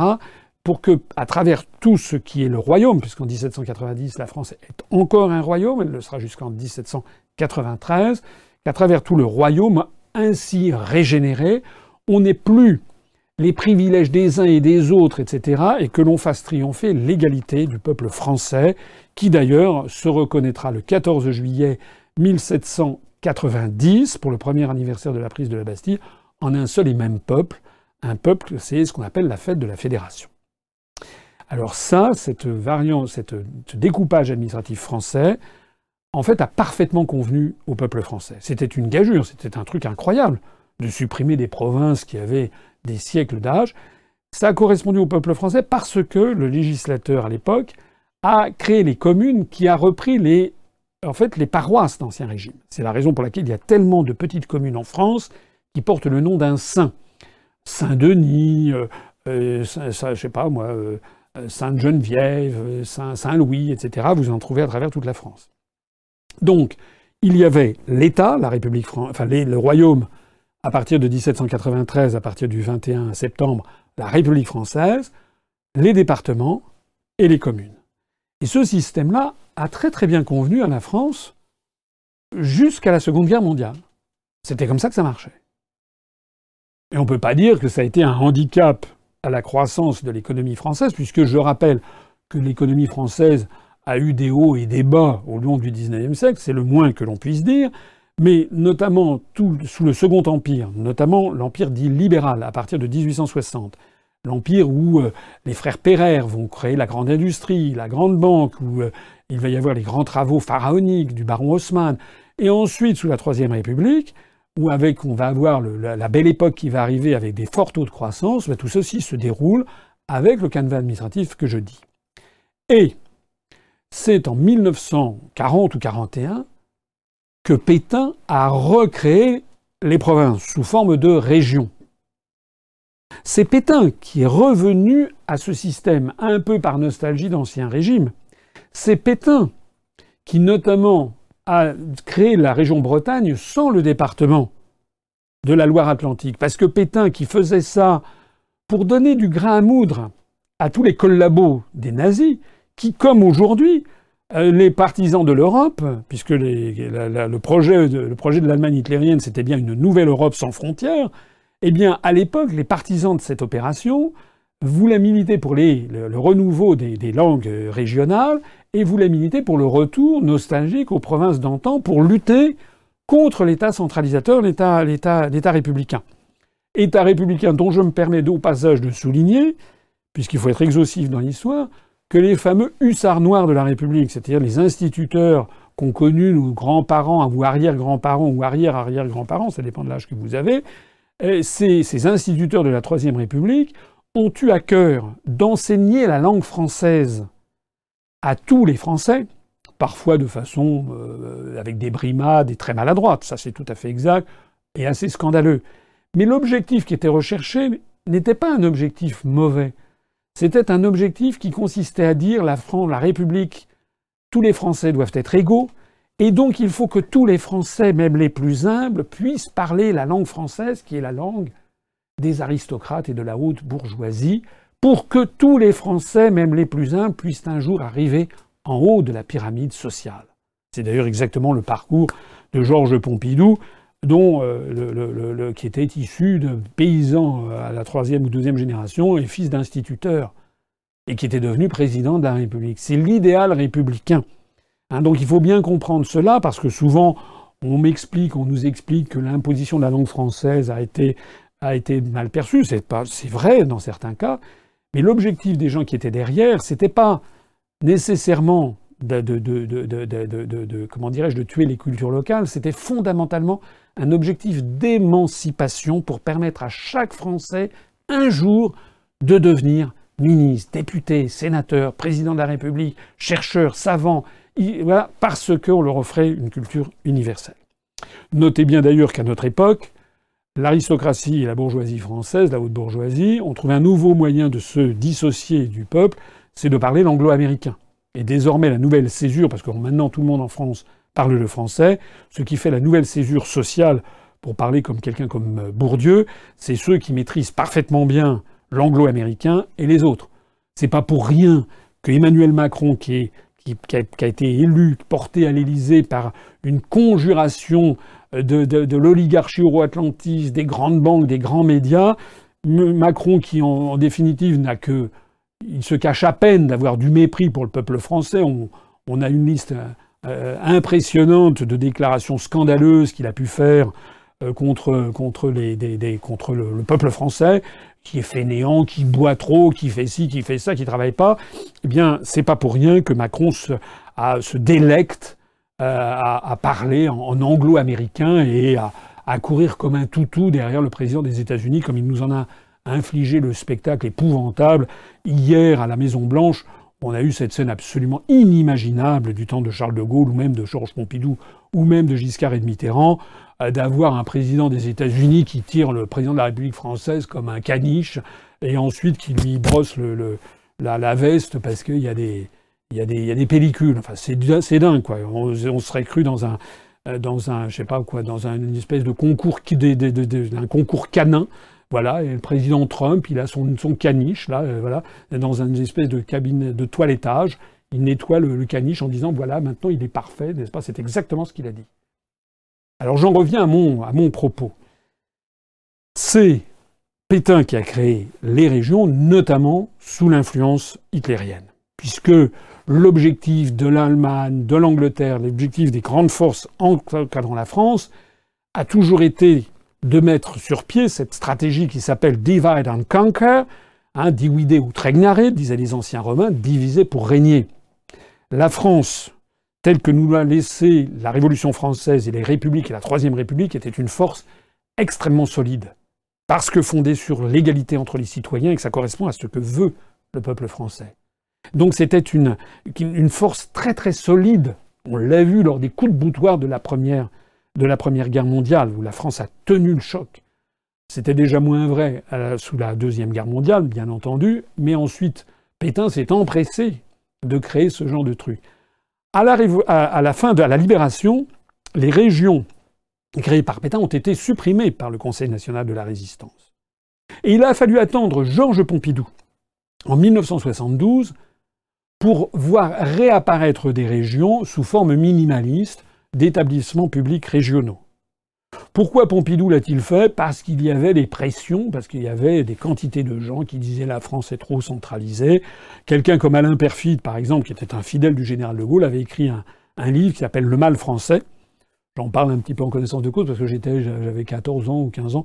Euh, j'étais allé une fois, je m'intéressais déjà à la, politique et à la France, et j'étais allé voir Alain Perfide qui dédicaçait cet ouvrage.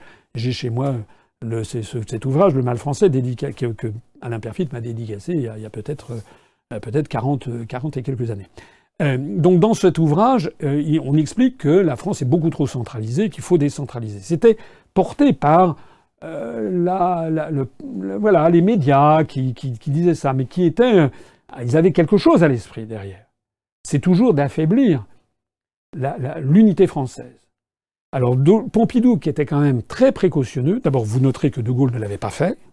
De Gaulle s'était refusé à faire ça, même s'il avait lancé ça dans le référendum de 69, mais c'était un référendum euh, dont il savait qu'il allait le perdre, il l'avait fait pour le perdre, d'une certaine façon c'était peut-être pour enterrer le projet. En attendant, Georges Pompidou, en 72, crée des établissements publics régionaux. Jusqu'alors, c'était quoi les établissements publics régionaux? C'était des entités administratives où il y avait quelques dizaines ou quelques centaines de personnes qui faisaient de la coordination administrative entre les départements, par exemple pour des grands projets d'infrastructure. Mais ensuite, qu'est-ce qui s'est passé? Il s'est passé qu'avec Mitterrand, on a transformé toutes les collectivités locales, et notamment donc les, régions, on, on a transformé les régions en collectivités locales de plein exercice, et on a procédé à la décentralisation. Ça veut dire que les régions, d'un seul coup, sont devenues des entités avec un conseil régional, avec des dizaines de conseillers régionaux, avec un président, un vice-président, deuxième vice-président, troisième vice-président, avec des voitures de fonction, avec des sièges en cuir chauffant, tableaux de bord en, loupe, d'or, chacun leur bureau, chacun leur chef de cabinet, directeur de cabinet, etc., etc. Et puis toute structure administrative essaie de justifier de son, intérêt, de sa justification. Donc, elle se trouve des choses à faire. Et donc, on a vu grimper, grimper, grimper, grimper les impôts locaux. On parle beaucoup des prélèvements obligatoires en France qui sont excessifs. Mais on oublie de dire que la, la plus importante des prélèvements obligatoires n'est plus l'État, n'est pas l'État. Les prélèvements obligatoires demandés par l'État sont restés assez identiques. En revanche, il y a de plus en plus de prélèvements obligatoires qui sont allés directement à ces entités décentralisées que sont les régions, les communes, enfin les départements et les communes. Donc, rappelez-vous l'architecture qu'il y avait à la Révolution, le royaume puis la République en un, les départements en deux, les communes en trois. À partir de 1972, on a eu la République, les régions, les départements, les communes.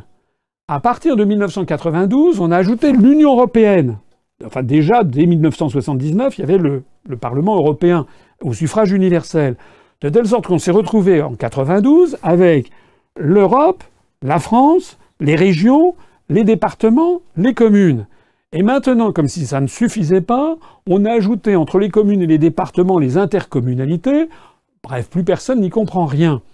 Au total, ça fait là-dedans une espèce de tour, de, mélange administratif. On ne sait plus qui fait quoi, et ça coûte énormément d'argent aux Français, aux contribuables français, aux chefs d'entreprise, aux petits commerçants, aux artisans, aux entreprises libérales. Donc le projet que moi j'avais développé pendant la présidentielle, c'était d'en revenir à la simplicité de, bon goût et de bon qui avait montré son, efficacité. Puisque je rappelle qu'en 1972, la France a un taux de croissance de 5,6%. Excusez du peu. Donc, ça n'était en tout cas pas contraire à la croissance économique. Donc, ce que, ce que j'avais dit, c'était qu'on d'abord on sort de l'Union européenne. Donc déjà, ça nous fait économiser au minimum 9 milliards d'euros. Ça nous supprime 79 députés européens, ça nous supprime tous les transferts de fonds vers la Commission, la Cour de justice, les parlements, les États, les pays de l'Est, les fonds de mise à niveau et toute la politique étrangère de l'Union européenne. Donc déjà, ça nous économise de l'argent. Deuxièmement, les régions, on en revient à une vision minimaliste, c'est-à-dire qu'on supprime des centaines, même des milliers de postes de conseillers régionaux qui n'existaient pas avant 72, on se portait très bien sans eux on supprime des postes de conseillers régionaux, on en revient à une petite structure administrative qui fait de la coordination interdépartementale, par exemple pour des grands projets d'infrastructure. Donc la réponse à la question de l'internaute, c'est que s'il y a des projets de grandes infrastructures euh, qui, qui, débordent sur plusieurs départements, eh bien la région sera là pour coordonner les départements. Voilà. Alors il ne s'agit pas de revenir sur les libertés qui ont été accordées aux collectivités locales. C'est vrai que la France des années 50 et 60 était sans doute trop centralisée. Il y a des gens qui me reprochent d'être trop jacobin. Non, je le suis un peu, mais pas trop. C'est-à-dire, je pense qu'effectivement, c'est normal que les départements et que les communes puissent se gérer librement.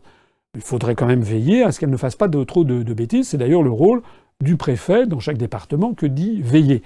Mais euh, il faut, à mon avis, supprimer l'échelon superfétatoire de l'Union européenne et des régions j'avais chiffré, avec un certain nombre de postes de députés et de sénateurs, j'avais chiffré lors du programme présidentiel qu'on pouvait ainsi supprimer, je ne me rappelle plus le, nombre très précis, mais c'était quelque chose comme 4480 euh, mandats euh, électoraux.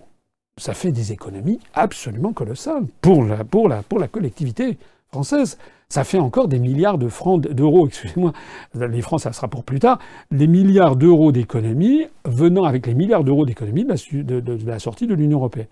Et puis, dernier point, mais qui n'est pas le moindre, et je remercie l'internaute d'avoir souligné cet aspect des choses, c'est que ceux qui ont créé les régions, ils ont une idée derrière la tête, que je suis le seul candidat à avoir souligné pendant l'élection présidentielle, que je suis toujours d'ailleurs le seul sur lequel je tire la sonnette d'alarme, L'idée derrière la tête, c'est la dislocation de l'unité nationale avec la politique des euro-régions. Regardez ce qui se passe en Catalogne, regardez ce qui se passe en Écosse, regardez ce qui se passe dans les Flandres, en Belgique, regardez ce qui se passe en Corse, et peut-être demain euh, dans le, en, Languedoc, euh, en Occitanie, comme on dit maintenant, ou en Bretagne. Il y a une volonté délibérée de dissoudre la République française pour qu'à terme on ait les États-Unis d'Europe, puis les régions qui est à peu près la taille des États de la côte est des États-Unis ou les Länder, les allemands, et puis ensuite des espèces de méga d'intercommunalité qui est la taille des comtés américains. J'ai été le seul à le dire, je l'ai dit depuis plus d'un an, depuis même plus de deux ou trois ans, je persiste à le dire. Une fois que vous avez compris ça, vous avez tout compris sur la politique qui est actuellement menée de façon subreptice dans le dos du peuple français. En attendant, nous en sommes 31 047 adhérents, ça veut dire 17 adhésions depuis le début de cette émission. Une nouvelle question, vous êtes plus de 3100 à nous regarder, une question de Patrice Paillet. Bonsoir Monsieur le Président, pourriez-vous inviter des personnalités comme Polony ou autres sur votre plateau ou même de simples gens? Alors, euh, alors, ça me permet, cette question est une bonne question, c'est une question, je suis pas sûr que Natacha Polony, qui est journaliste et qui m'invite dans ses studios, elle a d'ailleurs, le site Polony TV vient de publier aujourd'hui une, un entretien d'une heure que je leur avais accordé, euh, malheureusement il y a un peu plus d'un mois, je trouve qu'ils ont un petit peu tardé à, diffuser euh, cet entretien qui est un petit peu, un petit peu obsolète, ça, fait un, an, un mois que je l'avais enregistré. Mais enfin, donc Madame Polony, Natacha Polony, euh, ou Monsieur Masson Berger, qui est l'un de ses, proches collaborateurs, m'ont interrogé sur place. Donc je suis pas sûr qu'elle-même viendrait. Mais il y a une idée qui est très juste dedans. Et euh, j'en profite pour dire que euh, les dons, les adhésions que vous faites, les cotisations, sont utiles, sont même fondamentales. Nous allons, dans quelques semaines, inaugurer le nouveau siège de l'UPR. Nous l'avons, nous en avons pris possession. Il se situe à Paris, dans le 11e arrondissement, tout à côté de la place Voltaire. Nous sommes actuellement en train de faire des travaux, parce que c'est une location, mais on a trouvé les locaux qui étaient occupés auparavant par une société, donc eh ben, il faut rafraîchir, comme on dit, refaire les peintures et agencer les, locaux d'une façon qui nous convienne, avec une partie bureau, une partie boutique, où l'on va pouvoir recevoir dignement nos adhérents et sympathisants, notamment pour leur vendre des produits de la boutique ou pour procéder à des adhésions immédiates. Et puis nous aurons également euh, un, espace pour recevoir des visiteurs, des espaces pour les bureaux des, salariés de, l'UPR, la comptabilité, les adhésions, le service, le secrétariat général. Et puis moi-même, j'aurai enfin un bureau, parce que dans le, siège actuel qui fait 45 mètres carrés, je n'ai pas de bureau. Là, on va avoir un siège qui va faire 180 mètres carrés. Et parmi ça, il va y avoir un espace qui va être consacré à un véritable studio de télévision. Nous sommes actuellement en train de le monter. Alors quel est l'objectif? Ben, L'objectif, c'est d'avoir une web télévision. On va avoir la télévision UPR, UPR TV. On a actuellement une chaîne sur YouTube, mais on va dynamiser. Puisque les médias, les grands médias refusent de nous donner la parole, eh bien nous allons la prendre sans leur demander l'autorisation. Je note d'ailleurs que notre chaîne UPR euh, sur YouTube bat des records, que nous avons des très bons, des très bons, des très bons taux de, très bons nombres de vues. Évidemment, j'en ai moins que si j'avais un petit chat que je caressais. Je ne n'exclus pas d'ailleurs de venir avec un chat, un matou, une tortue, etc., ou un, lapin euh, pour faire des vues. Mais euh, nous avons quand même une bonne, d'avoir un nombre de vues significatif. Là, on va avoir une web TV, c'est en tout cas l'objectif que nous nous sommes fixés, qui répond d'ailleurs à des demandes et des suggestions nombreuses venues de nos adhérents et sympathisants. Simplement, bah, tout a un coût, un coût en temps, parce qu'il faut qu'on ait des équipes, qu'on y réfléchisse, il faut qu'on monte un studio de télévision digne de ce nom, et puis tout ça a un coût, évidemment. Donc j'en profite pour euh, lancer ici un appel à, dons. L'appel à dons qui euh, est à versement des cotisations annuelles. Je voudrais dire ici ma préoccupation de constater que parmi les adhérents de l'année dernière qui ont adhéré au moment de l'élection présidentielle, il y en a un nombre très important, un pourcentage significatif, qui actuellement tardent à verser leurs cotisations. On l'avait anticipé parce que c'est traditionnel. Au moment des élections, il y a des gens qui adhèrent puis après, le soufflet retombe un petit peu. Pour nous, c'est malheureusement aggravé par le fait que je ne passe pas dans les télévisions nationales. Donc les personnes qui m'ont vu au moment de l'élection présidentielle l'an dernier, au mois d'avril, et qui ont adhéré parce qu'ils m'ont vu dans un débat, par exemple, ils constatent depuis la fin de l'élection présidentielle qu'ils ne m'ont jamais revu sur TF1 ou sur France 2. Et il y a des gens qui considèrent de bonne foi que peut-être nous n'existons plus, ou bien qu'on a jeté l'éponge et autres. Non, pas du tout. Simplement, nous ne sommes pas invités. J'en profite donc ici pour lancer un appel à tous les adhérents de l'année dernière euh, qu'ils songent bien à verser leur cotisation annuelle. Ça n'est quand même pas la mer à boire que de verser 30 euros pour une année, c'est l'adhésion à taux normal, 45 euros pour un couple, ce qui fait donc 22,50 euros pour une année, ça fait donc moins de 2 euros par personne pour un couple par mois, euh, et pour les étudiants, c'est 10 euros pour un an. Je rappelle qu'avec cet argent-là que vous versez, vous avez un accès gratuit à toutes les conférences et réunions publiques de l'UPR. Vous avez la possibilité d'avoir ce site web qui est extrêmement, euh, euh, regardé. Vous avez accès à toutes nos, euh, comment dirais-je, nos analyses. Vous avez accès à tout le, service administratif. Vous recevez vos cas. Vous avez, même si tout n'est pas parfait, ça fonctionne quand même globalement correctement. Il y a les affiches sur les murs, etc. Ben, tout ça, ça a un coût. Donc, ce n'est pas, me semble-t-il, trop demandé que de demander à chacun d'entre vous de verser 30 euros par an, surtout pour les personnes qui sont assujetties à l'IR, ça ne leur coûte que 10 euros puisqu'ils peuvent déduire 20 euros de leur impôt sur le revenu. Euh, donc ça fait vraiment des sommes qui ne sont quand même pas excessives. Et je rappelle, un couple, c'est 45 euros. L'adhésion euh, annuelle pour un couple, 22,50 euros par personne. Et si donc ces personnes payent l'impôt sur le revenu, euh, au bout du compte, ça fait quelque chose comme 7 euros par an et 14 euros d'économie à peu près d'impôts. Hein. donc faites, songez bien à ça. Puisque j'en suis à parler des dons, je voudrais annoncer que nous avons mis en place un système qui maintenant est parfaitement rodé, que vous trouverez en ligne, qui est un système de dons mensualisés. Auparavant, on avait déjà la faculté d'avoir une mensualisation des dons. Pour l'instant, je parle des dons, je ne parle pas des adhésions et des cotisations qui seront ultérieures. Parce que derrière tout ça, il y a des gros travaux dans ce que l'on appelle le back-office, euh, c'est un jargon américain, dans ce qu'on appelle la, la, conception du logiciel qui est derrière. Donc il y a des gros travaux pour lesquels travaillent nos informaticiens. J'en profite au passage pour rappeler qu'ils le font à titre bénévole. Donc, pour l'instant, nous avons mis, auparavant, on avait un système de mensualisation, mais désormais c'est automatisé. Donc c'est un grand progrès. Vous pouvez aller sur le site et décider de faire un don mensuel qui sera prélevé, automatiquement sur votre compte en banque chaque mois sans que vous ayez rien à faire. Et vous pouvez verser 5 euros par mois. 5 euros par mois, c'est le minimum. Vous pouvez verser 15 euh, euros, 25 euros. Euh, vous pouvez verser tout ce que vous voulez. La seule limite, c'est pas plus de 7500 euros par an. Ça, c'est la loi qui nous l'impose. Enfin, ça fait de la marge. Donc, euh, à partir de 5 euros ou 10 euros, vous pouvez aller faire un prélèvement automatique mensuel. Pour vous, ça sera indolore, parce que ça veut dire que 5 euros par mois, c'est quand même pas grand-chose. Mais au bout de l'année, ça fait 60 euros. Et évidemment, pour nous, c'est évidemment très important. Si c'est 60 euros, vous pourrez déduire d'ailleurs 40 euros de vos impôts.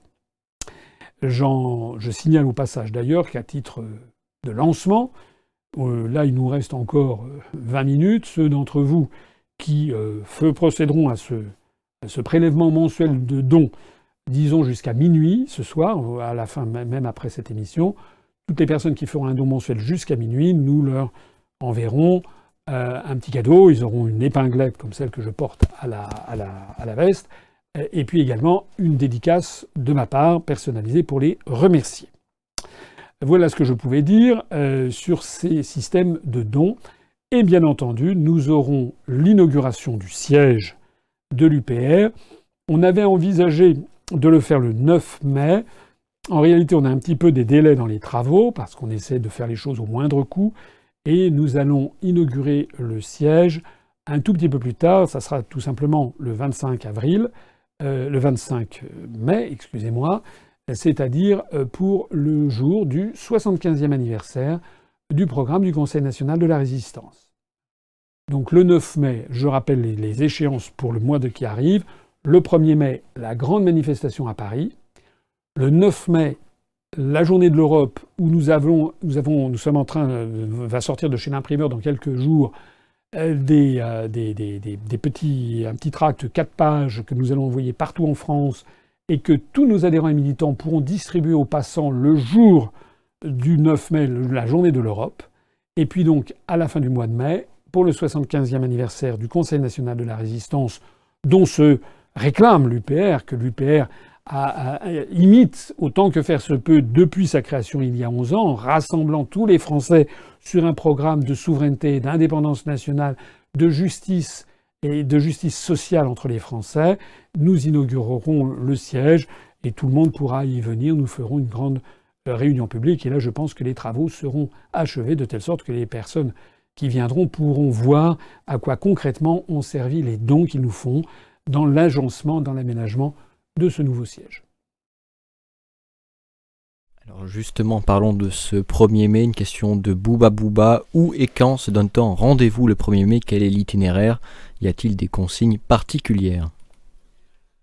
Alors ça, c'est vraiment, vraiment quelque chose qui nous tient à cœur à nous tous, au Bureau national, tous les dirigeants et à moi-même le premier.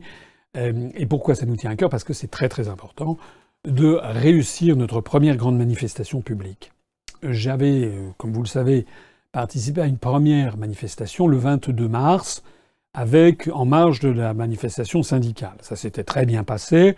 Nous étions à peu près une centaine, 100, 120, et notre présence avait été déjà remarquée. Et j'avais d'ailleurs eu droit dans la foulée à deux, trois petits passages médias, dont l'un sur RMC. Notre présence avait donc été remarquée, avec 100, 110 personnes. Là, pour le 1er mai, j'ai lancé un appel qui a été relayé par tous nos responsables locaux, j'ai lancé un appel à la même mobilisation générale. Or, le moins que l'on puisse dire, c'est que ça marche bien. Il y a un peu partout en France des autocars qui ont été, euh, euh, qui ont été mis sur pied. Donc renseignez-vous si vous êtes en province, si vous voulez venir à Paris mais que vous n'avez pas beaucoup de moyens, vous pouvez venir dans un certain nombre de départements en vous raccrochant, si j'ose dire, à des, convois d'autocars, qui feront d'ailleurs des haltes, hein, à travers par exemple la Normandie, il y en a qui viennent du sud-ouest, il y en a qui viennent du nord, il y en a qui viennent de l'est, etc. Donc ça, vous pouvez venir. Je m'adresse aussi, bien sûr, euh, euh, aux, résidents à Paris euh, et en Île-de-France. En Île-de-France, on doit avoir quelque chose comme à peu près 8 ou 9 000 adhérents, je pense.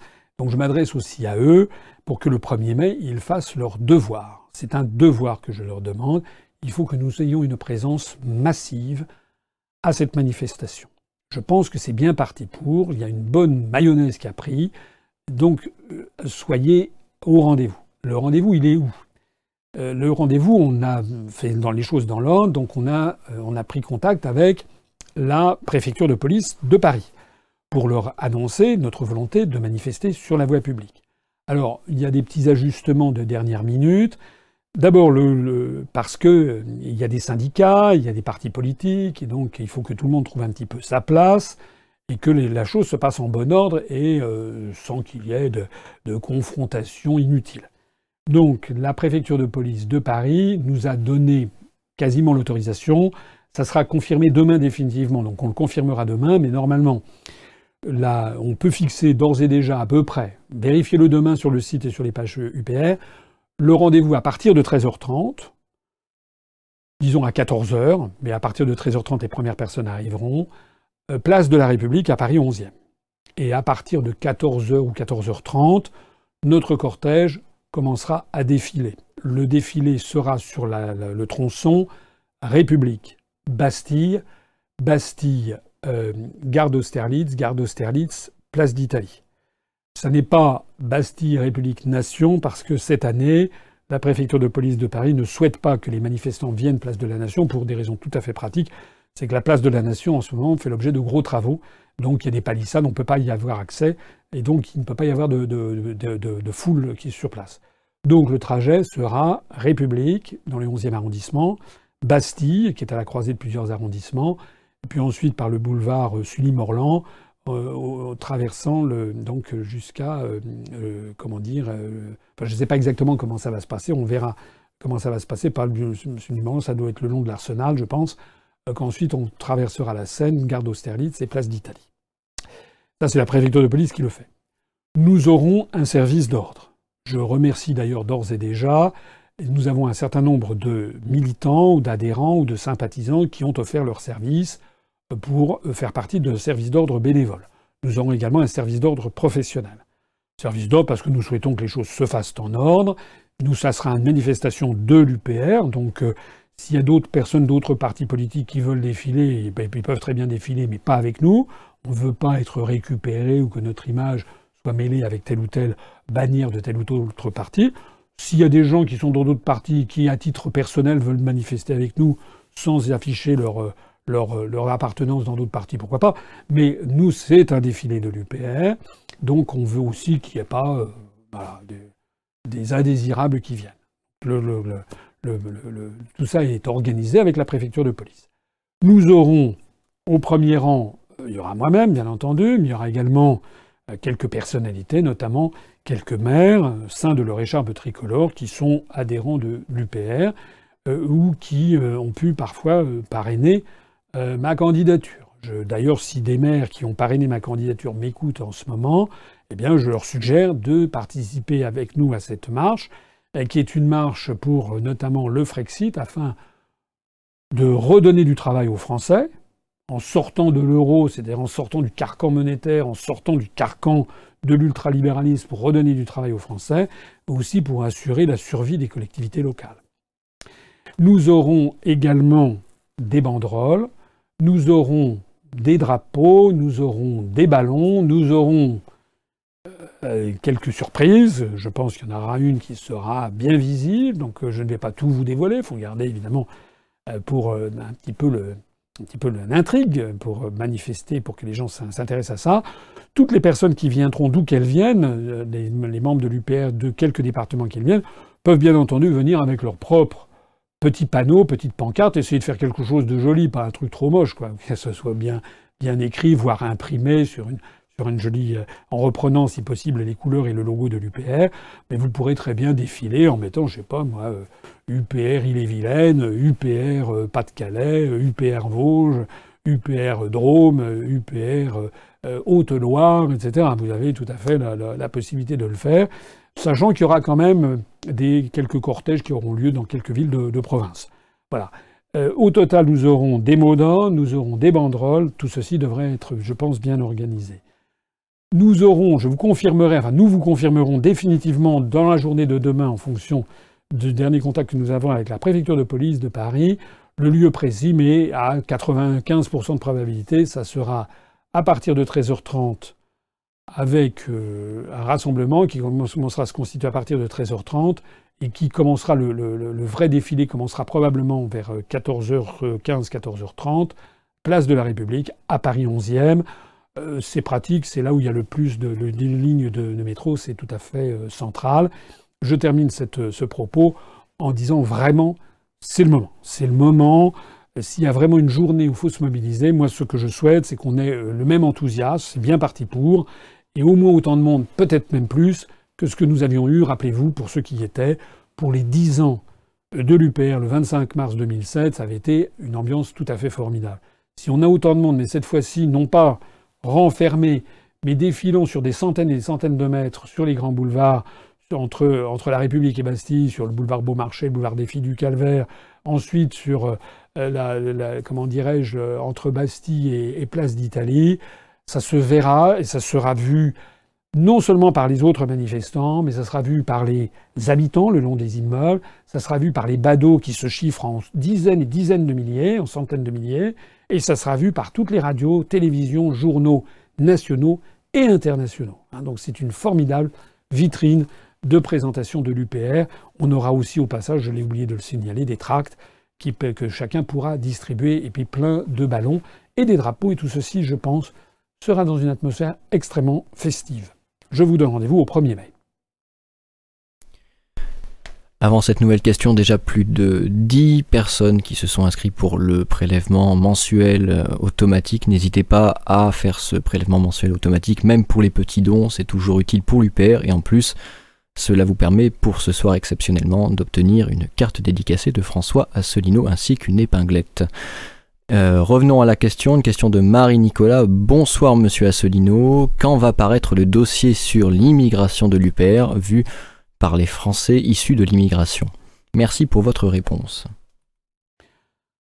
Alors je voudrais corriger, c'est pas vu par les Français de l'immigration. C'est pas tout à fait exact. C'est un dossier sur les questions de l'immigration présenté par l'UPR.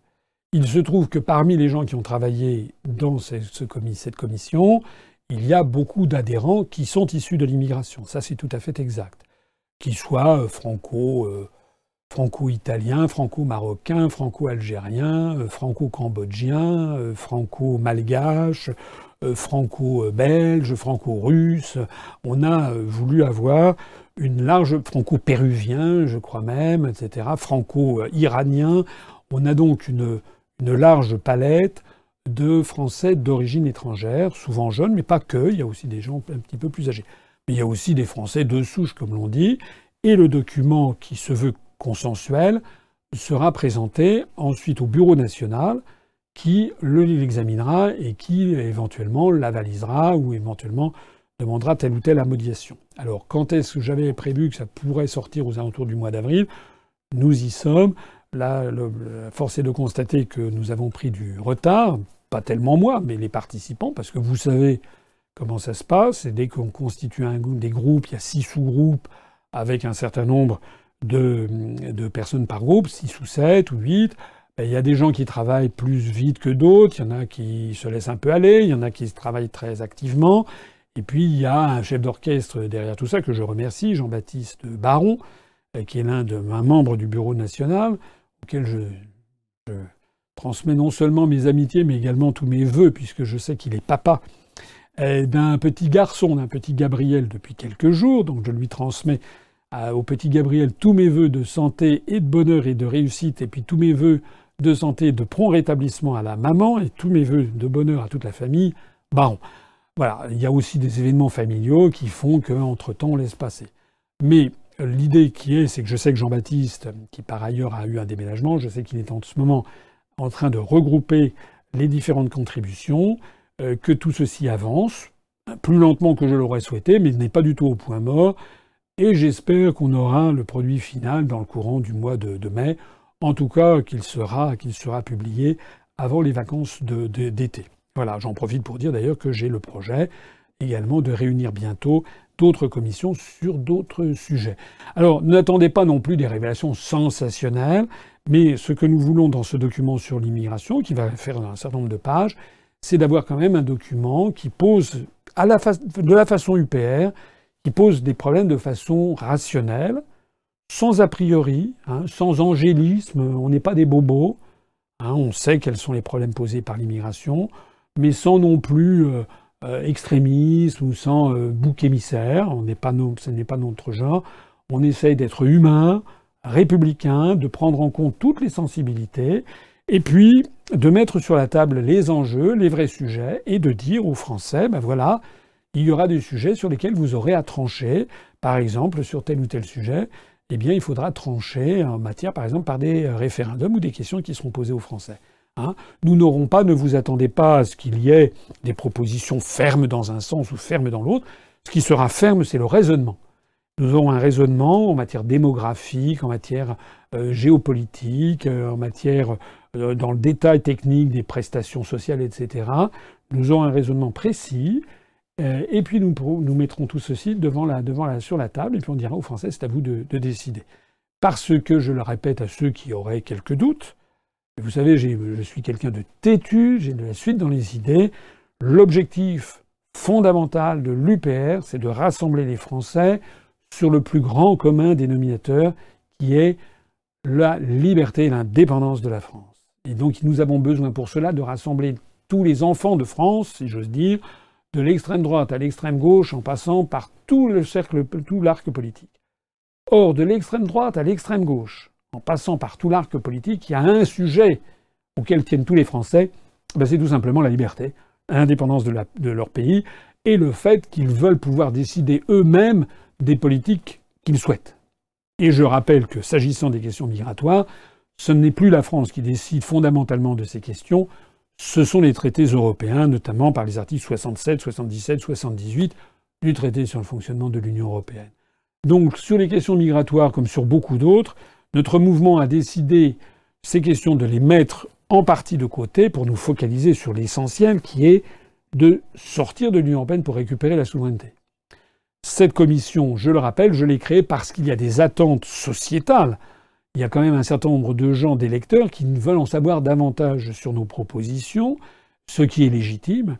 Et donc sur ces questions, comme sur les questions d'éducation, de justice, de sécurité, nous diffuserons des éléments de réflexion qui montreront quels sont les débats qu'il y aura ensuite à avoir. Mais ça ne sert à rien en ce moment de s'étriper sur ces questions, puisque de toute façon, ce ne sont pas les Français qui décident. Encore deux questions avant de conclure cet entretien en direct. Je vous rappelle que vous pouvez désormais souscrire au prélèvement mensuel. Il y a déjà près de 20 personnes qui y ont souscrit deuxième question, donc euh, bonsoir Monsieur Asselineau, petite question. Au niveau écologique et biologique, avez-vous prévu des lois pour permettre à tous les agriculteurs particuliers d'utiliser des variétés anciennes? Je ne l'ai pas expressément euh, prévu, mais si, si, c'était prévu en fait. J'ai dit, une sottise dans le programme, reprenez le programme sur l'agriculture. Il y avait expressément prévu, effectivement, tout le monde a à l'esprit euh, peut-être l'association, il n'y a pas qu'elle, mais l'association Cocopelli qui a fait beaucoup parler d'elle, euh, mais euh, il y avait bien entendu ça.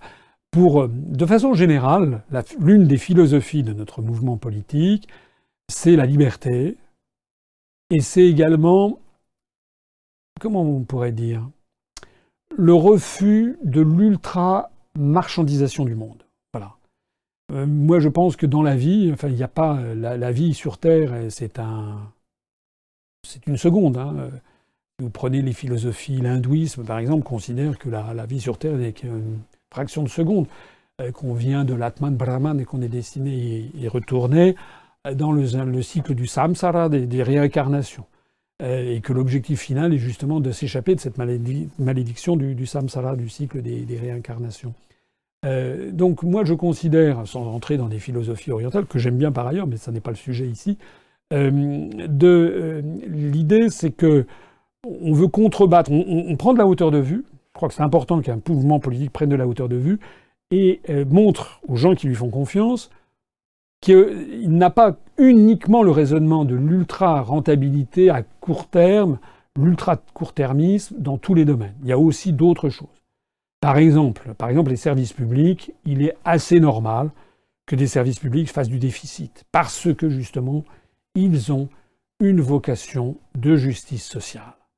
Donc l'idée selon laquelle tous les services publics devraient dégager du cash, devraient être privatisés, etc., ça donne un système à l'américaine où on laisse tomber toutes les petites voies secondaires de, chemin de fer, où on fait des, investissements minimaux dans les centrales électriques, ce qui fait qu'on a des pannes géantes, où l'on a des tarifs pour l'électricité, pour les chemins de fer, etc., qui sont totalement différents selon qu'on l'on habite dans des grandes villes, sur des grands axes, ou qu'on l'on habite au fin fond des campagnes, avec les conséquences terribles que l'on voit, c'est la, la disparition des, petits villages de France, la désertification d'un certain nombre de petites villes de province. D'ailleurs, je crois que le New York Times, le New York Times a consacré un article sur ce sujet aujourd'hui même, sur la, la, perte de saveur de la France. Tout ça, ça découle de ces grands choix macroéconomiques et ce principe fondamental de l'ultralibéralisme. Nous, nous sommes contre. Nous, nous voulons des services publics à la française qui assurent notamment l'égalité entre les Français selon les territoires et qui assurent euh, une, euh, comment dirais-je, l'aménagement du territoire, comme on disait euh, naguère, c'est-à-dire qui assure qu'il n'y a pas de désertification rurale. Ben, de la même façon, nous estimons que tout n'est pas que de fric. Le fric n'est pas la seule valeur dans la vie.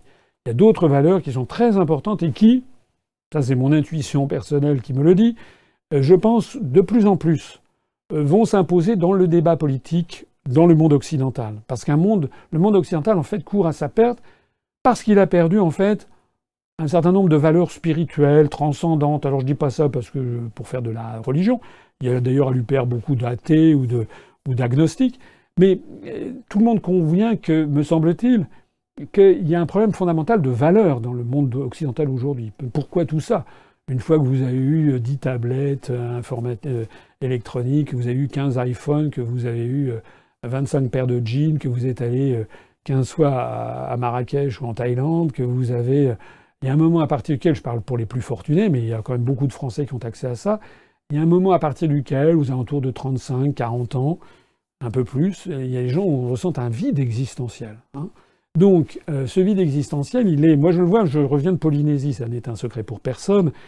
Et euh, c'est un voyage vraiment euh, fantastique hein, d'aller en Polynésie non seulement parce que les paysages y sont euh, admirables, et à nulle part ailleurs au monde on ne trouve euh, quelque chose de comparable à Bora Bora ou aux atolls des, Tuamotu, mais euh, il y a aussi autre chose. C'est, moi j'étais sur l'atoll de Arotua, à trois heures de bateau de, de Rangiroa, c'est vraiment très perdu.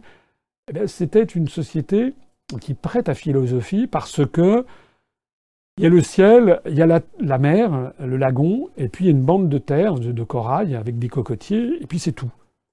Et les gens vivent de la pêche et également de la culture des, huîtres perlières, des perles de Tahiti. Il n'y a quasiment pas d'électricité, il y a très très peu d'électricité.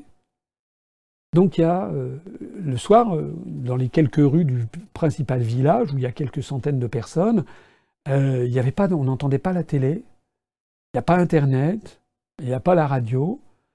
Alors c'est presque monacal, c'est un continent assez métaphysique quand on y réfléchit. C'est pas un club méditerranéen géant, la Polynésie. Euh, dès qu'on sort de Tahiti, qu'on va dans les îles un peu éloignées, on a presque une, atmosphère presque monacale, ou d'ashram pour parler comme en Inde, et on retrouve quoi? On retrouve des gens qui se parlent. On retrouve euh, ce qui se passait dans les campagnes en France euh, dans les années peut-être 1860 ou 1920, c'est-à-dire des, sur le pas de la porte, vous aviez des gens qui se parlent, vous vous parlez, vous croisez des gens, les Polynésiens sont extrêmement gentils, on vous dit bonjour, tout le monde se tutoie, on, s'embrasse. C'est tout à fait autre chose. Voilà. Je dis pas que c'est comme ça que doit devenir la France métropolitaine, mais il y a quelque chose quand même à retirer de ces sociétés, y compris sur la République, qui sont restées un peu à l'écart de l'hyperconsommation qui est actuellement la nôtre. Alors excusez-moi de tous ces détours, ce sont des considérations, mais je vous livre le fond de ma, pensée. Je pense qu'un parti politique comme le nôtre doit intégrer cette, sensibilité-là dans son, optique, dans sa vision des choses et sa vision du monde. C'est la raison pour laquelle vous pouvez me faire absolument confiance. Je suis révolté, même plus que ça, par l'idée du brevetage du vivant. Moi, j'oublie pas que quand j'étais petit, j'avais mon, grand-père euh, qui, euh, ben, il avait son petit jardin dans sa maison, et, puis ben, il, plantait des laitues, il plantait des, pommes de terre, il plantait des, carottes, et, puis voilà, et puis il y avait, deux, cerisiers dans son jardin, et quand on est enfant, quand on a 7 ans, 8 ans, il n'y a rien de meilleur au monde euh, que de, ben, ben, de manger sur l'arbre les, cerises euh, ou de cueillir les fraises que son grand-père a, plantées. L'idée que désormais il faille acheter chaque année des, semences qui auraient été brevetées est un véritable scandale et qui est contraire tout simplement à la, vie et à, la gratuité de, la vie. Donc soyez sûrs et certains si euh, nous parvenons au pouvoir, j'aurai à cœur, bien entendu, d'autoriser la, libre disposition par les propres paysans ou, fermiers ou agriculteurs, ça dépend, certains veulent être appelés paysans, d'autres ne le veulent pas. Bref, toutes les personnes, y compris d'ailleurs ceux qui travaillent dans la permaculture, d'utiliser leurs propres semences, d'utiliser les semences anciennes et d'interdire le brevetage du vivant, c'est-à-dire que s'il y a des sociétés qui veulent vendre des graines libres à elles, mais qu'elles imposent cette vente à une espèce de vente forcée, ça, c'est absolument hors de question. Je vois que nous en sommes à 31 050 adhérents et que nous en sommes donc à 20 adhésions depuis le début de cette euh, émission. Et je salue notre nouvel adhérent ou adhérente qui vient de Moselle. Et je crois que du côté des dons euh, par euh, prélèvement mensuel, ça marche très fort en ce moment. Je rappelle que jusqu'à minuit, si vous faites si vous en prenez un engagement de dons mensuel, ça commence à 5 euros par mois, par prélèvement automatique, eh bien, tous ceux qui le feront jusqu'à 23h59 euh, minutes et 59 secondes par notre système Internet, eh bien, on leur enverra, outre nos remerciements, une carte dédicacée et personnalisée que je signerai moi-même, et puis également une épinglette qui leur sera adressée. Il y a déjà plus de 35 personnes qui ont effectué un don mensuel sur le site upr.fr. C'est en, en haut à droite, il y a un bouton à cet effet pour donner mensuellement à l'UPR et ainsi euh, lui permettre de financer tous ses projets. Une dernière question d'un Français normal. Bonsoir, voulez-vous imiter les USA sur leur patriotisme, par exemple la présence de drapeaux français dans les salles de classe ou encore apprendre aux enfants l'hymne national? Alors j'aurais là-dessus euh, quelque chose qui est nuancé, euh, c'est-à-dire que euh, moi je n'aime pas trop quand je vois le président des États-Unis aujourd'hui, son prédécesseur également, son antéprédécesseur aussi, Barack Obama, George W. Bush, quand je vois tous les ministres américains, et même d'ailleurs les, les, membres du Congrès, de la Chambre des représentants du Sénat, je crois même un certain nombre d'ambassadeurs et de militaires, ils ont tous désormais aux États-Unis, là où nous, nous avons notre petite épinglette euh, de notre mouvement politique, qui est un rameau d'olivier, symbole de paix, symbole de pacifisme, euh, symbole de la colombe qui apporte à Noé euh, à la fin du déluge le symbole de la, de, de, la fin du déluge, le symbole de la paix, et puis c'est le symbole du retour au franc. Hein, C'était ce qui figurait sur la pièce d'un franc, le côté pile, dessiné par le graveur Oscar Rotti en 1897. Moi, je n'aime pas trop voir tous ces officiels américains avec le drapeau américain en épinglette. Je trouve qu'il y a quelque chose, euh, ça me fait penser à la Corée du Nord, pour être exact. C'est exactement la même chose qu'en Corée du Nord. Vous avez, ils ont tous le portrait de Kim Jong-un ou de Kim Il-sung ou de Kim Jong-il, enfin de toute la dynastie. Eh ben, c'est la même chose aux États-Unis. Je ne trouve pas ça très sain. Donc, euh, moi, vous ne me verrez, euh, sauf pour une manifestation, vous ne me verrez pas porter un pins avec constamment le drapeau bleu-blanc-rouge. Je trouve que c'est un peu trop. C'est un peu trop. Mais de la même façon qu'il ne faut pas aller trop dans un sens, il ne faut pas aller non plus trop dans l'autre. Et moi, je suis quand même assez scandalisé du fait qu'en France, on voit de moins en moins le drapeau bleu-blanc-rouge. Et quand on le voit, c'est souvent des versions qui sont antédiluviennes, qui ont pris la pluie, le soleil, qui sont complètement délavées. un beau drapeau bleu, blanc, rouge qui frappe l'imagination, on n'en voit quasiment plus. J'en ai vu un l'autre jour, ça m'a même frappé parce que je suis allé à, Noyon pour y faire d'ailleurs une réunion publique et j'avais été invité très gentiment par la radio locale de la bande FM qui s'appelle Noyonnaire. En arrivant à devant la ville de Noyon, il y avait un rond-point avec un magnifique drapeau bleu, blanc, rouge, tout neuf. Je me suis dit, tiens, ça m'a surpris, on en est là. On en est là. Ce qu'on voit en France, partout, c'est des drapeaux européens, c'est des drapeaux d'entreprise, c'est des drapeaux de telle ou telle région, etc. Mais le drapeau bleu, blanc, rouge, si vous y réfléchissez bien, il est en, disparition rapide. On, le voit sur les préfectures, c'est quand même le moins qu'on puisse faire. Euh, et on le voit également sur les mairies. Quoique il y ait certaines mairies, me dit-on, dans quelques départements de Corse, euh, euh, qui refusent de mettre le drapeau bleu, blanc, rouge. Euh, mais en, fait, on, l'a vu disparaître. Donc je pense qu'il faudrait un, juste milieu. Lorsque nous serons arrivés au pouvoir, une chose est certaine, c'est que nous ferons disparaître le plus vite possible le drapeau bleu aux étoiles d'or. Je rappelle d'ailleurs au passage que c'est un symbole religieux et qui n'a rien à voir dans une république laïque. Mais nous ferons disparaître ce drapeau bleu aux étoiles d'or parce que nous serons sortis de l'Union européenne. Donc en revanche, nous présenterons le drapeau bleu, blanc, rouge un peu partout. Faut-il que ce soit dans les salles de classe? Je trouve ça un petit peu, un petit peu excessif. Moi, je me rappelle quand j'étais petit, je me rappelle que dans les écoles où j'étais, il y avait dans la salle d'honneur de du, collège, enfin de l'école, puis du collège et du lycée, il y avait dans la grande salle d'honneur où avaient lieu les réceptions, il y avait le, la, la, Marianne, le, la buste, le buste de Marianne, avec le drapeau de la République et puis le, portrait du président de la République en, exercice. Ben, ça me paraissait bien. On va pas mettre ça non plus peut-être dans toutes les classes. Voilà, moi c'est un, je réfléchis comme ça. J'ai pas réfléchi beaucoup à l'avance. Je pense qu'il faut se garder de tout excès. Hein. Euh, il faut, la France d'ailleurs n'est pas un pays d'excès. Nous devons être fiers de la France. Hein, c'est normal d'être fier de son pays, mais comme le disait De Gaulle, nous sommes des patriotes, nous ne sommes pas des nationalistes. Hein. Être patriote ou être national, comme disait De Gaulle, c'est aimer son pays et c'est normal. Être nationaliste, c'est détester le pays des autres et ça, ça n'est pas normal. Ça n'est pas normal de détester le pays des autres, de même qu'il n'est pas normal de détester son propre pays. Il y a actuellement trop de Français qui, sous l'influence euh, d'un air du temps véhiculé depuis des années, font en fait de la francophobie. Voilà. Euh, il y a des gens qui nous disent parfois vous êtes europhobe. Moi, je ne suis pas du tout europhobe. Nous ne sommes pas europhobes à l'UPR, parce que le mot de phobie voudrait dire que ce serait quelque chose d'irrationnel, un problème psychiatrique, un problème euh, voilà euh, psychique en tout cas, comme les gens qui sont agoraphobes, qui ont peur du public, etc., ou les gens qui sont claustrophobes. Donc c'est une peur irrationnelle. Nous, nous n'avons pas une peur irrationnelle de l'Union européenne. Nous sommes contre l'Union européenne à l'issue d'un raisonnement, tout ce qu'il y a de plus rationnel, sur la base de l'analyse la plus rationnelle qui soit. Donc nous, nous refusons absolument ce jargon de la propagande qui nous traite d'europhobes. En revanche, je trouve qu'il y a en France, et notamment chez les partis européistes, beaucoup de francophobes, c'est-à-dire une peur irrationnelle de notre propre pays. Au nom d'une pipe, c'est quand même l'un des pays les plus euh, connus du monde, les plus aimés du monde, ça l'était du moins jusqu'à récemment, mais là, avec les politiques d'alignement complet sur Washington, nous perdons à grande vitesse le capital de sympathie que nous avions acquis au cours des siècles, mais ça reste encore un pays qui est une référence planétaire en termes de culture, de littérature, de peinture, de théâtre, de sculpture, en termes de rayonnement diplomatique, en termes de rayonnement militaire, en termes également de rayonnement euh, dans le monde des idées.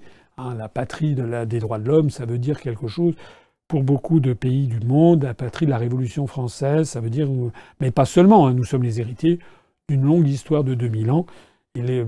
Lorsque les Chinois, les Japonais, les Brésiliens, les Russes, les Américains viennent en France, ce qu'ils veulent voir, ça n'est pas le Parlement européen de Strasbourg, ça je peux vous l'assurer. Ce qu'ils veulent voir, les Japonais, les Chinois, les Brésiliens, les Indiens, les Russes, les Américains, quand ils viennent, les Allemands, bien sûr, les Anglais, euh, les, Algériens, les Mexicains, lorsqu'ils viennent en France, ce qu'ils veulent voir, c'est Versailles, la grandeur monarchique de la France, c'est la Bastille, ou la, place de la Bastille, c'est euh, euh, ils veulent voir le, musée du Louvre, ils veulent voir le musée du Quai d'Orsay, le musée d'Orsay, pardon, c'est là où il y a les œuvres des impressionnistes, le musée du Louvre avec les, plus grands peintres. Ils veulent voir en fait l'histoire de France. Ils veulent voir également la place de la Concorde avec l'Assemblée nationale. Ils veulent entendre parler de la Révolution française. Ils veulent la France comme un bloc et comme un tout. Et mon objectif, si je suis un jour élu, c'est que les jeunes Français quelle que soit leur origine, soient fiers de leur pays de façon saine. C'est-à-dire qu'ils aiment leur pays parce que c'est un pays aimant, et admirable, mais que ça ne soit pas au détriment des autres. Et euh, c'était d'ailleurs De Gaulle qui le disait, on, aime bien, euh, on aime bien les autres pays à partir du moment où on s'aime bien soi-même, on aime bien son propre pays. C'est pour ça que, je l'ai déjà dit dans mon programme présidentiel, notamment la télévision sera doté d'une vocation euh, éducative, la première chaîne de télévision renationalisée, que cela plaise ou pas aux actionnaires de Bouygues, euh, que cela plaise ou pas à à TF1 qui refuse de m'inviter, je m'en fiche. Je dis ce qu'il faut faire. Ce qu'il faut faire, c'est renationaliser TF1 et que TF1 devienne un instrument d'éducation populaire du peuple français, où on apprend aux Français, d'une part, à aimer leur propre pays, leur propre culture, leurs pièces de théâtre, leurs films, leur histoire nationale, leur géographie, y compris celle de l'outre-mer. Il est absolument inadmissible le, degré d'ignorance dans lequel les Français sont tenus de, par exemple, ce qu'est la Polynésie, l'histoire de la Polynésie. Vous savez, moi, ça c'est, j'ai eu vraiment des contacts merveilleux en Polynésie parce que j'ai rencontré beaucoup de Polynésiens qui étaient extrêmement heureux et contents et, vraiment, ils me sautaient au cou parce que je leur montrais que je portais de l'intérêt à la saga extraordinaire du peuple polynésien, euh, qui, euh, au cours de 1500 ans, a conquis tout le Pacifique. C'est un exploit dont étaient absolument incapables les marins euh, occidentaux de l'époque. Et quand je leur ai parlé du marais de Taputapuatea, qui se trouve à l'île de Rayatea, que j'avais vu en 1982, que je leur ai parlé de l'art des îles australes ou de l'art des marquises, ils étaient impressionné qu'un popa, c'est-à-dire un occidental, un responsable politique qui plus est avait été candidat à l'élection présidentielle, s'intéresse en profondeur à la civilisation polynésienne et les aime. Et d'un seul coup, d'un seul, ben, beaucoup me disaient à quel point ils rêvaient de venir en métropole et qu'ils n'avaient jamais pu assouvir ce rêve. C'est d'ailleurs la raison pour laquelle, si nous sommes élus, nous favoriserons beaucoup les échanges aussi entre la métropole et l'outre-mer dans tous les sens. Voilà ce qui est notre objectif d'abord aimer son propre pays, y compris l'outre-mer, et ensuite s'ouvrir sur la variété extraordinaire des civilisations des peuples du monde, qui ne se résument pas aux séries B américaines. Je crois que c'était la dernière question, donc je vais m'arrêter ici. J'ai été un peu bavard, je vous prie de m'en excuser. Je parle, comme d'habitude, avec une certaine chaleur, une sincérité, je crois, qui, est la mienne. Je parle du fond du cœur. Je voudrais vraiment terminer euh, en revenant sur ce qu'on a dit au cours de, cette, euh, de, cette, de ce long entretien d'actualité où il y a beaucoup de choses importantes qui ont été dites. Je ne reviens pas sur toutes les questions, mais deux, trois choses. Un, ne perdez pas confiance. Pensez à la métaphore des bambous chinois. Nous devons continuer, continuer, continuer le travail de terrain parce que nous sommes en train de nous enraciner dans la société française et le résultat électoral viendront au moment venu. Ça n'est pas parce que nous avons des résultats électoraux qui sont en légère progression mais qui restent encore marginaux, qu'il faut abandonner la partie. Parce que d'ailleurs, si on abandonne la partie, on fera quoi? Il n'y a pas d'autre solution que l'UPR, ou alors bah, carrément vous, vous passez chez l'adversaire, vous allez chez Macron et vous dites que euh, voilà que c'est formidable, qu'il faut les États-Unis d'Europe et terminer la patrie France. Mais si vous n'êtes pas de cet avis, eh bien, les résultats électoraux sont un indicateur parmi d'autres. Bien sûr que nous faisons tout notre possible, pas seulement moi, pas seulement les délégués départementaux, régionaux, les responsables temporaires, etc., mais tous les militants, tous les sympathisants, et Dieu sait s'il y en a qui font beaucoup de travail, nous devons continuer, continuer, faire preuve d'opiniâtreté et de ténacité là-dedans. Le deuxième enseignement, c'est que nous avons désormais un système de dons mensualisés qui a permis à partir de 5 euros par mois de faire des dons. Vous n'avez plus rien à vous occuper. Chaque, mois, vous serez prélevé de 5 euros. Vous aurez ensuite dégrèvement fiscal au mois d'avril de l'année prochaine. Donc si vous payez l'impôt sur le revenu, vous n'aurez payé en fait qu'un tiers de cette somme puisque vous pourrez déduire les deux tiers. Si vous souscrivez à ce don mensualisé avant minuit, et donc il vous reste à peu près 40 minutes, nous aurons, nous aurons le plaisir de vous faire parvenir, c'est un petit clin d'œil, un petit, un petit clin d'œil amical, on vous fera parvenir une épinglette comme ça, et également je vous enverrai personnellement ma dédicace euh, personnelle euh, pour vous remercier de ce geste, geste qui est très important puisqu'il permettra de financer notamment l'aménagement de notre siège et en particulier de notre, siège pour la Web TV, euh, la TV, les télévisions UPR que nous allons lancer et où on essaiera, si possible, d'avoir un journal télévisé euh, peut-être euh, au moins une ou deux fois par semaine dans un premier temps, et puis d'augmenter progressivement la cadence. On verra parce que ça nécessite évidemment beaucoup de personnes, ça nécessite du contenu, etc. on aura au moins un journal télévisé par semaine, en plus des entretiens d'actualité euh, et, et, des directs que, que je fais. Et j'en profite d'ailleurs pour répondre, je n'avais pas tout à fait répondu à la personne qui m'avait interrogé.